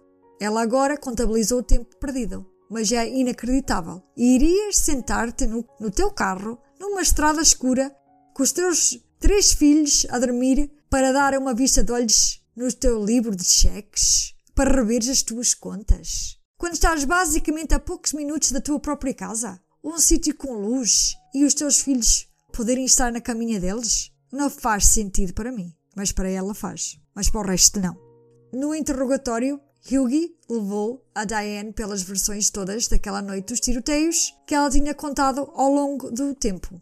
A sua história tinha mudado a cada narração e havia mais uma prova da sua culpa que ele foi capaz de extrair. Diana ainda insistia que ela dirigiu o mais rápido possível para o hospital naquela noite com os bebés dela a morrer no banco de trás. Mas quando ela chegou, o braço dela tinha sido cuidadosamente enrolado numa toalha bem dobrada. Se ela tivesse sido tão frenética e não tivesse parado, ou abrandado de todo, como é que ela tinha sido capaz de fazer isso? Cuidaste a ti mesma, disse Hughie. Na descrição da Diane do tiroteio, o homem estava do lado de fora, mas os ferimentos das crianças eram todos ferimentos de contacto próximos. Ele tinha que ter braços como o Wilt Chamberlain, disse o Hughie. Ele também disse. Ah, braços elásticos, né? Yeah. Uma mulher elástico. Aham. Ele também disse que a tabela do tempo simplesmente não combinava. Ela levou 18 minutos para percorrer 8 décimos de uma milha. Será que uma mãe que está a tentar freneticamente aj- ajuda para os filhos dirigia tão devagar? O julgamento terminou na quarta-feira, 13 de junho, seis semanas depois de ter começado. O júri deliberou durante três dias e noites antes de tomar uma decisão. O veredicto foi anunciado quase à uma hora da madrugada no dia 17 de junho de 1984. Uma hora da madrugada, que horas são essas? É quando eles decidiram. Culpada de duas acusações de, de tentativa de homicídio, em primeiro grau, culpada de duas acusações de agressão em primeiro grau e culpada de uma acusação de homicídio. Diane Downs tinha sido condenada por todas as acusações. Ah, muito bem. Dez dias depois, Diane deu à luz uma menina saudável. Durante o julgamento, foi determinado que o bebê da Diane seria entregue ao Estado e colocado para, Para adoção. adoção. Ela não seria capaz de manter a guarda legal da criança ou de determinar um cuidador. O pai biológico já tinha assinado documentos divulgando que não queria a guarda do A bebê. criança. A Diane escreveu e insistiu que ele ficasse com o bebê, mas ele recusou. Diane foi condenada à prisão perpétua, mais 50 anos de prisão, com uma pena mínima obrigatória de 25 anos. Antes de a mandar para a prisão, o juiz afirmou: o tribunal espera que o arguído nunca mais volte a ser livre. Cheguei o mais perto possível disso. O Doug Wells, do escritório do, do DA, chegou para escoltar Diane até à prisão e, pelo caminho, ela flirtou com ele. Ela era mesmo assexuada. Yeah. Ela transpirava sexualidade. Uhum. Ele achou engraçado. Ela estava a usar calça jeans justas e botas até à coxa. Uau! E ela perguntou-lhe: O que é que se passa, Doug? Nunca vistes botas como estas antes? Ele respondeu: Só na Batgirl. Uau, ele respondeu também. Diane foi enviada para o Oregon State Correctional Center para mulheres. Ela iniciou o processo de, de apelação, mas todos os recursos foram rejeitados. Em 1985, o Oregon State Parole Board reuniu-se para considerar as chances de liberdade condicional. Muitas pessoas pensam que, quando um prisioneiro recebe audiência de liberdade condicional, isso significa que será libertado logo depois se lhe for concedida liberdade condicional. Isso não é totalmente correto. Como Diane, muitos prisioneiros têm uma pena mínima obrigatória, que devem completar antes de uma data de liberdade condicional possa ser definida. Quando o Conselho de Liberdade Condicional se reúne para considerar uma data de liberdade condicional, mesmo que vote pela aprovação, a data de libertação ainda pode ser anos no futuro, ou podem se reunir para determinar quando um preso pode ser considerado para liberdade condicional. Foi isso que a reunião em 1985 determinou. O Conselho de Liberdade Condicional decidiu que Diane Downs não seria considerada para liberdade condicional até 2009. Em 2009 fez outro recurso, Diane mas... continuou a acreditar que lhe seria concedido um novo julgamento e fez várias entrevistas televisivas durante o tempo na prisão. Até fez na Oprah. Uau! Yeah. Ela é chique! Ela ainda estava a viver no mundo da fantasia. Ela disse que estaria fora em questão de meses ou no máximo Posso-te dizer um ano. que ela era ótima para nós entrevistarmos. Era. Ela ia se armar pois. Aham. Ela ainda estava a viver no mundo da fantasia. Ela disse que estaria fora em questão de meses ou no máximo um ano, quando o verdadeiro assassino fosse apanhado. Acreditou que iria estar com os filhos novamente e continuou a enviar-lhes cartas e cartões, que foram devolvidos por abrir. Ela disse que estava a escrever um livro para contar a história real sobre quem disparou nos filhos. Fred Hughie, o promotor distrital assistente que processou Diane Downs adotou Christy e, e Danny Downs em 1984. Tão fofo. Tinha-se apegado às crianças enquanto passava dias e noites com elas no hospital e depois e durante o julgamento. Ele disse que na noite em que entrou no ER, nas urgências, e viu aquelas duas criancinhas ligadas às máquinas, que o caso tornou-se pessoal para ele. Ele e a esposa Joanne obtiveram o consentimento do pai da Christie, o Steve, e do pai biológico do Danny para criar os filhos deles como seus. As habilidades verbais da Christie continuam a melhorar e ela foi muito inteligente e madura para além dos, anos, dos seus anos. Danny, embora permanecesse paralisado do peito para baixo, tornou-se um atleta talentoso como nadador competitivo na equipa dele no ensino médio. Ele foi para a faculdade e destacou-se em ciências. Uau! A bebê que foi adotada pouco depois da Diane ter ido para a prisão cresceu em Bend, Oregon. Chama-se Rebecca, Becky. Ela saberia sobre a a adoção dela, mas não soube de todos os detalhes sobre a mãe, infame, até a adolescência. Mais tarde entraria em contato com ela e arrepender-se-ia mais tarde. Toda essa história é para outro episódio. Mas quando ela soube quem era a mãe, ela bateu mal. Coitada, é normal. Yeah, pronto. A mãe ainda tentou man- manipulá-la e, e tudo mais, correu um bocado mal. No dia 11 de julho de 1987, Diane Downs fugiu da prisão. Prum, pum, pum. Oh. Como é que ela fugiu da prisão? 1900 e? 87. Em que dia? Ah, 11 de julho. Uau! Todas as pessoas ligadas ao caso foram notificadas. Os filhos estavam compreensivelmente aterrorizados. Robert Knickerbocker estava preocupado com a segurança da esposa e também por si mesmo. Descobriu-se que Diane tinha escalado o gradeamento, cobriu com um cobertor o arame farpado, ok? E saltou é para o outro lado. Isto estamos a falar em 87, né? É, se calhar era mais fácil nessas alturas. Yeah. Ela estava a usar várias camadas de roupa, porque se dava mais proteção se o, o arame farpado apanhasse algo. Yeah. Estás a ver? Uhum. Alguns quilómetros depois, um casal of- ofereceu boleia e ela lhes disse que precisava chegar a um telefone para reportar um acidente de carro. Essa foi a última vez que alguém a viu durante 10 dias. Diane usou as habilidades dela e manipular homens para realizar a fuga dela. E os seus desejos sexuais? Houve só isto. Ela tinha começado a comunicar-se com o marido e uma das companheiras da cela. What? Ela era mesmo vaca! Ela era uma vaca autêntica! Ela soube que ele morava numa cidade próxima e conseguiu o endereço dele. Ela apareceu à porta dele, onde ela escondeu-se com ele. Os polícias conseguiram encontrar a impressão do endereço num bloco de notas na cela dela. Ela foi encontrada e devolvida à prisão e com a fuga dela recebeu mais 5 anos na sentença dela já existente. Oh my god, ela é mesmo crazy. Temiam que ela pudesse ter engravidado novamente durante o tempo em fuga. Oh my god. O marido da companheira da cela admitiu que ele estava apaixonado por ela. Oi, Mas felizmente ela não estava grávida. Essa gaja era uma croma. É uma croma de primeira, man.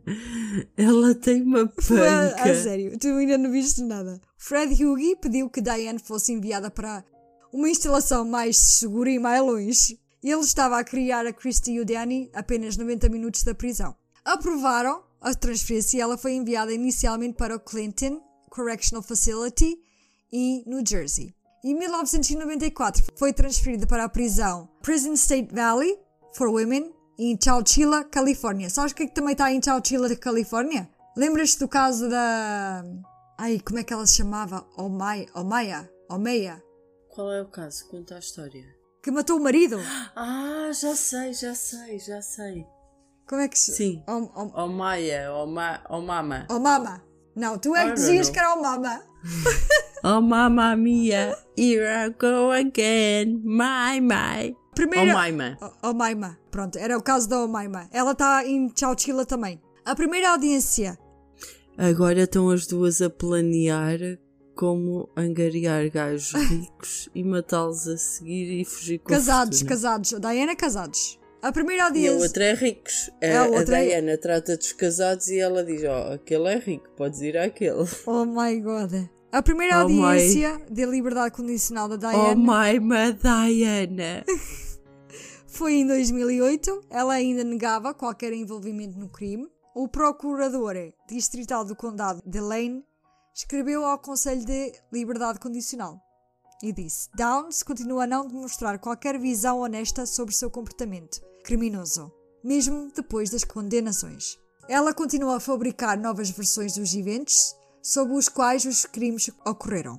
Ele também escreveu: Ela alternadamente refere-se aos agressores como Bushy-Haired Stranger, dois homens usando máscaras de ski ou traficantes de droga e policiais corruptos. Foi-lhe negada a liberdade condicional. Ela Ainda teve uma segunda audiência de liberdade condicional em 2010, onde foi mais uma vez negada como resultado de, da nova lei do Oregon. Ela não seria elegível para outra audiência de liberdade condicional até 2020, à qual lhe foi negada mais uma vez a liberdade condicional. 2020 foi há pouco tempo. Pronto, já. Ainda bem, espero que ela fique na prisão até morrer. Tem hoje 67 anos, tem a idade da minha mãe. Os psiquiatras diagnosticaram-na com transtorno de personalidade, histriónico, narcisista, antissocial e rotulando-a como uma so- sociopata deviante. Há um livro escrito chamado Small Sacrifices, autora Anne Rule, se alguém quiser e está interessado em ler. E há um filme baseado neste caso também chamado Small Sacrifices. É igual ao, ao nome do livro. Ao livro. Yeah. A atriz que faz de Diane foi a Farrah Fawcett, que já morreu, muito bonita, adoro o cabelo dela. Tu tens a foto do livro e da, do filme. Pronto, vamos acabar por aqui. Se quiserem ouvir a história sobre a filha mais nova e o que ela passou depois de descobrir quem era a verdadeira mãe, é só dizer e podemos fazer um mini episódio. Queremos saber as vossas opiniões sobre este caso. Acham que foi a Diane Downs ou o tal homem que ela afirma ter visto naquela noite? Eu acho que foi ela. Yeah. E Inês, o que é que tu achas disto tudo? Acho que foi ela. Foi ela? Acho que ela era uma crazy, uma louca, uma completamente passada de juízo. Quer dizer, eu acho que ela nem tinha juízo para se passar. Eu acho que ela era mesmo completamente passada da cabeça. E pronto.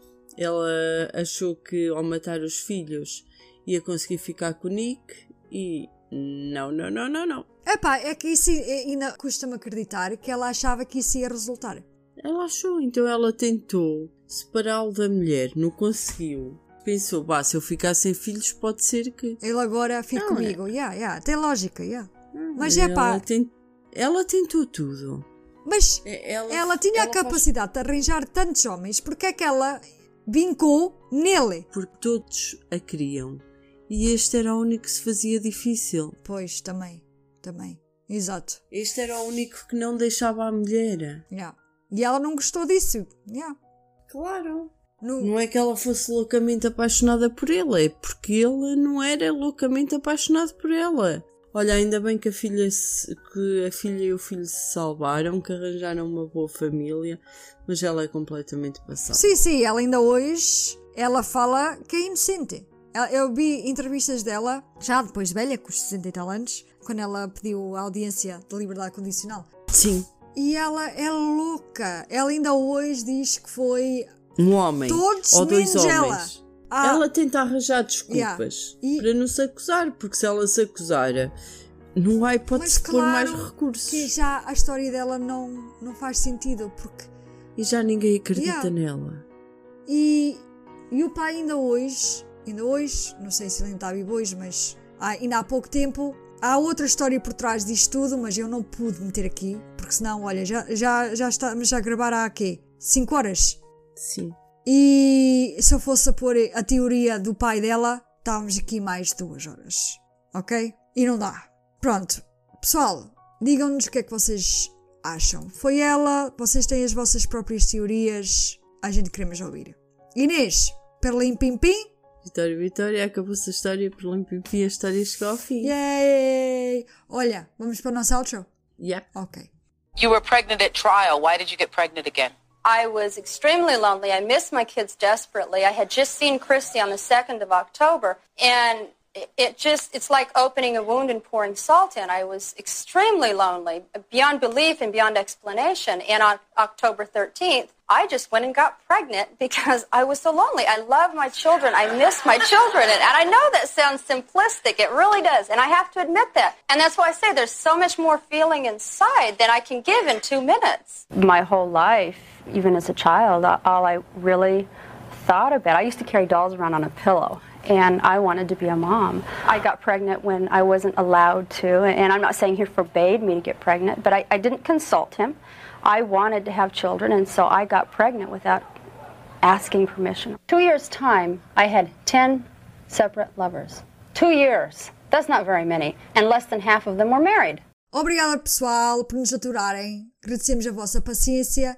Espero que tenham gostado deste caso. Iremos lançar um episódio por mês. Fiquem connosco para o próximo. Se tiverem histórias para contar do paranormal ou casos que queiram que nós discutimos aqui, mandem para o nosso e-mail viagensobscuras.gmail.com e deixem um comentário pessoal nas nossas redes sociais sobre este episódio. Partilhem este podcast com os vossos amigos, word of mouth ajuda sempre.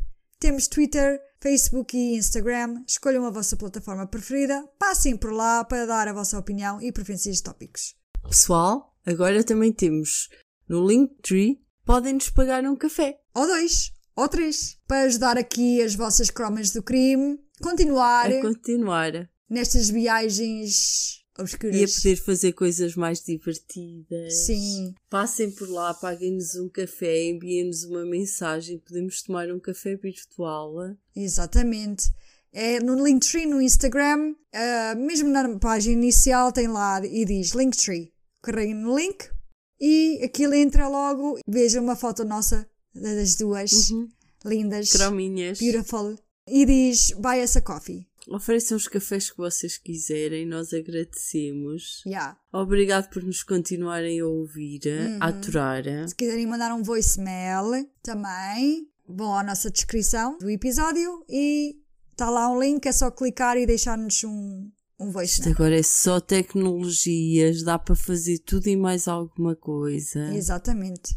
Por isso, falem connosco, interajam. Nós gostamos imenso de falar convosco. Sim. Bem, viajantes. Viajantes. Fique connosco até à próxima viagem pelo obscuro. Obscuro. Stay sweet. Ai, stay sweet. Stay safe and sweet dreams. Bye bye. Bye bye. Vamos ouvir aquela Kisses, música. kisses, kisses, kisses. Vamos ouvir a música que ela estava a ouvir no carro. Não, não, não matem ninguém, ouvir a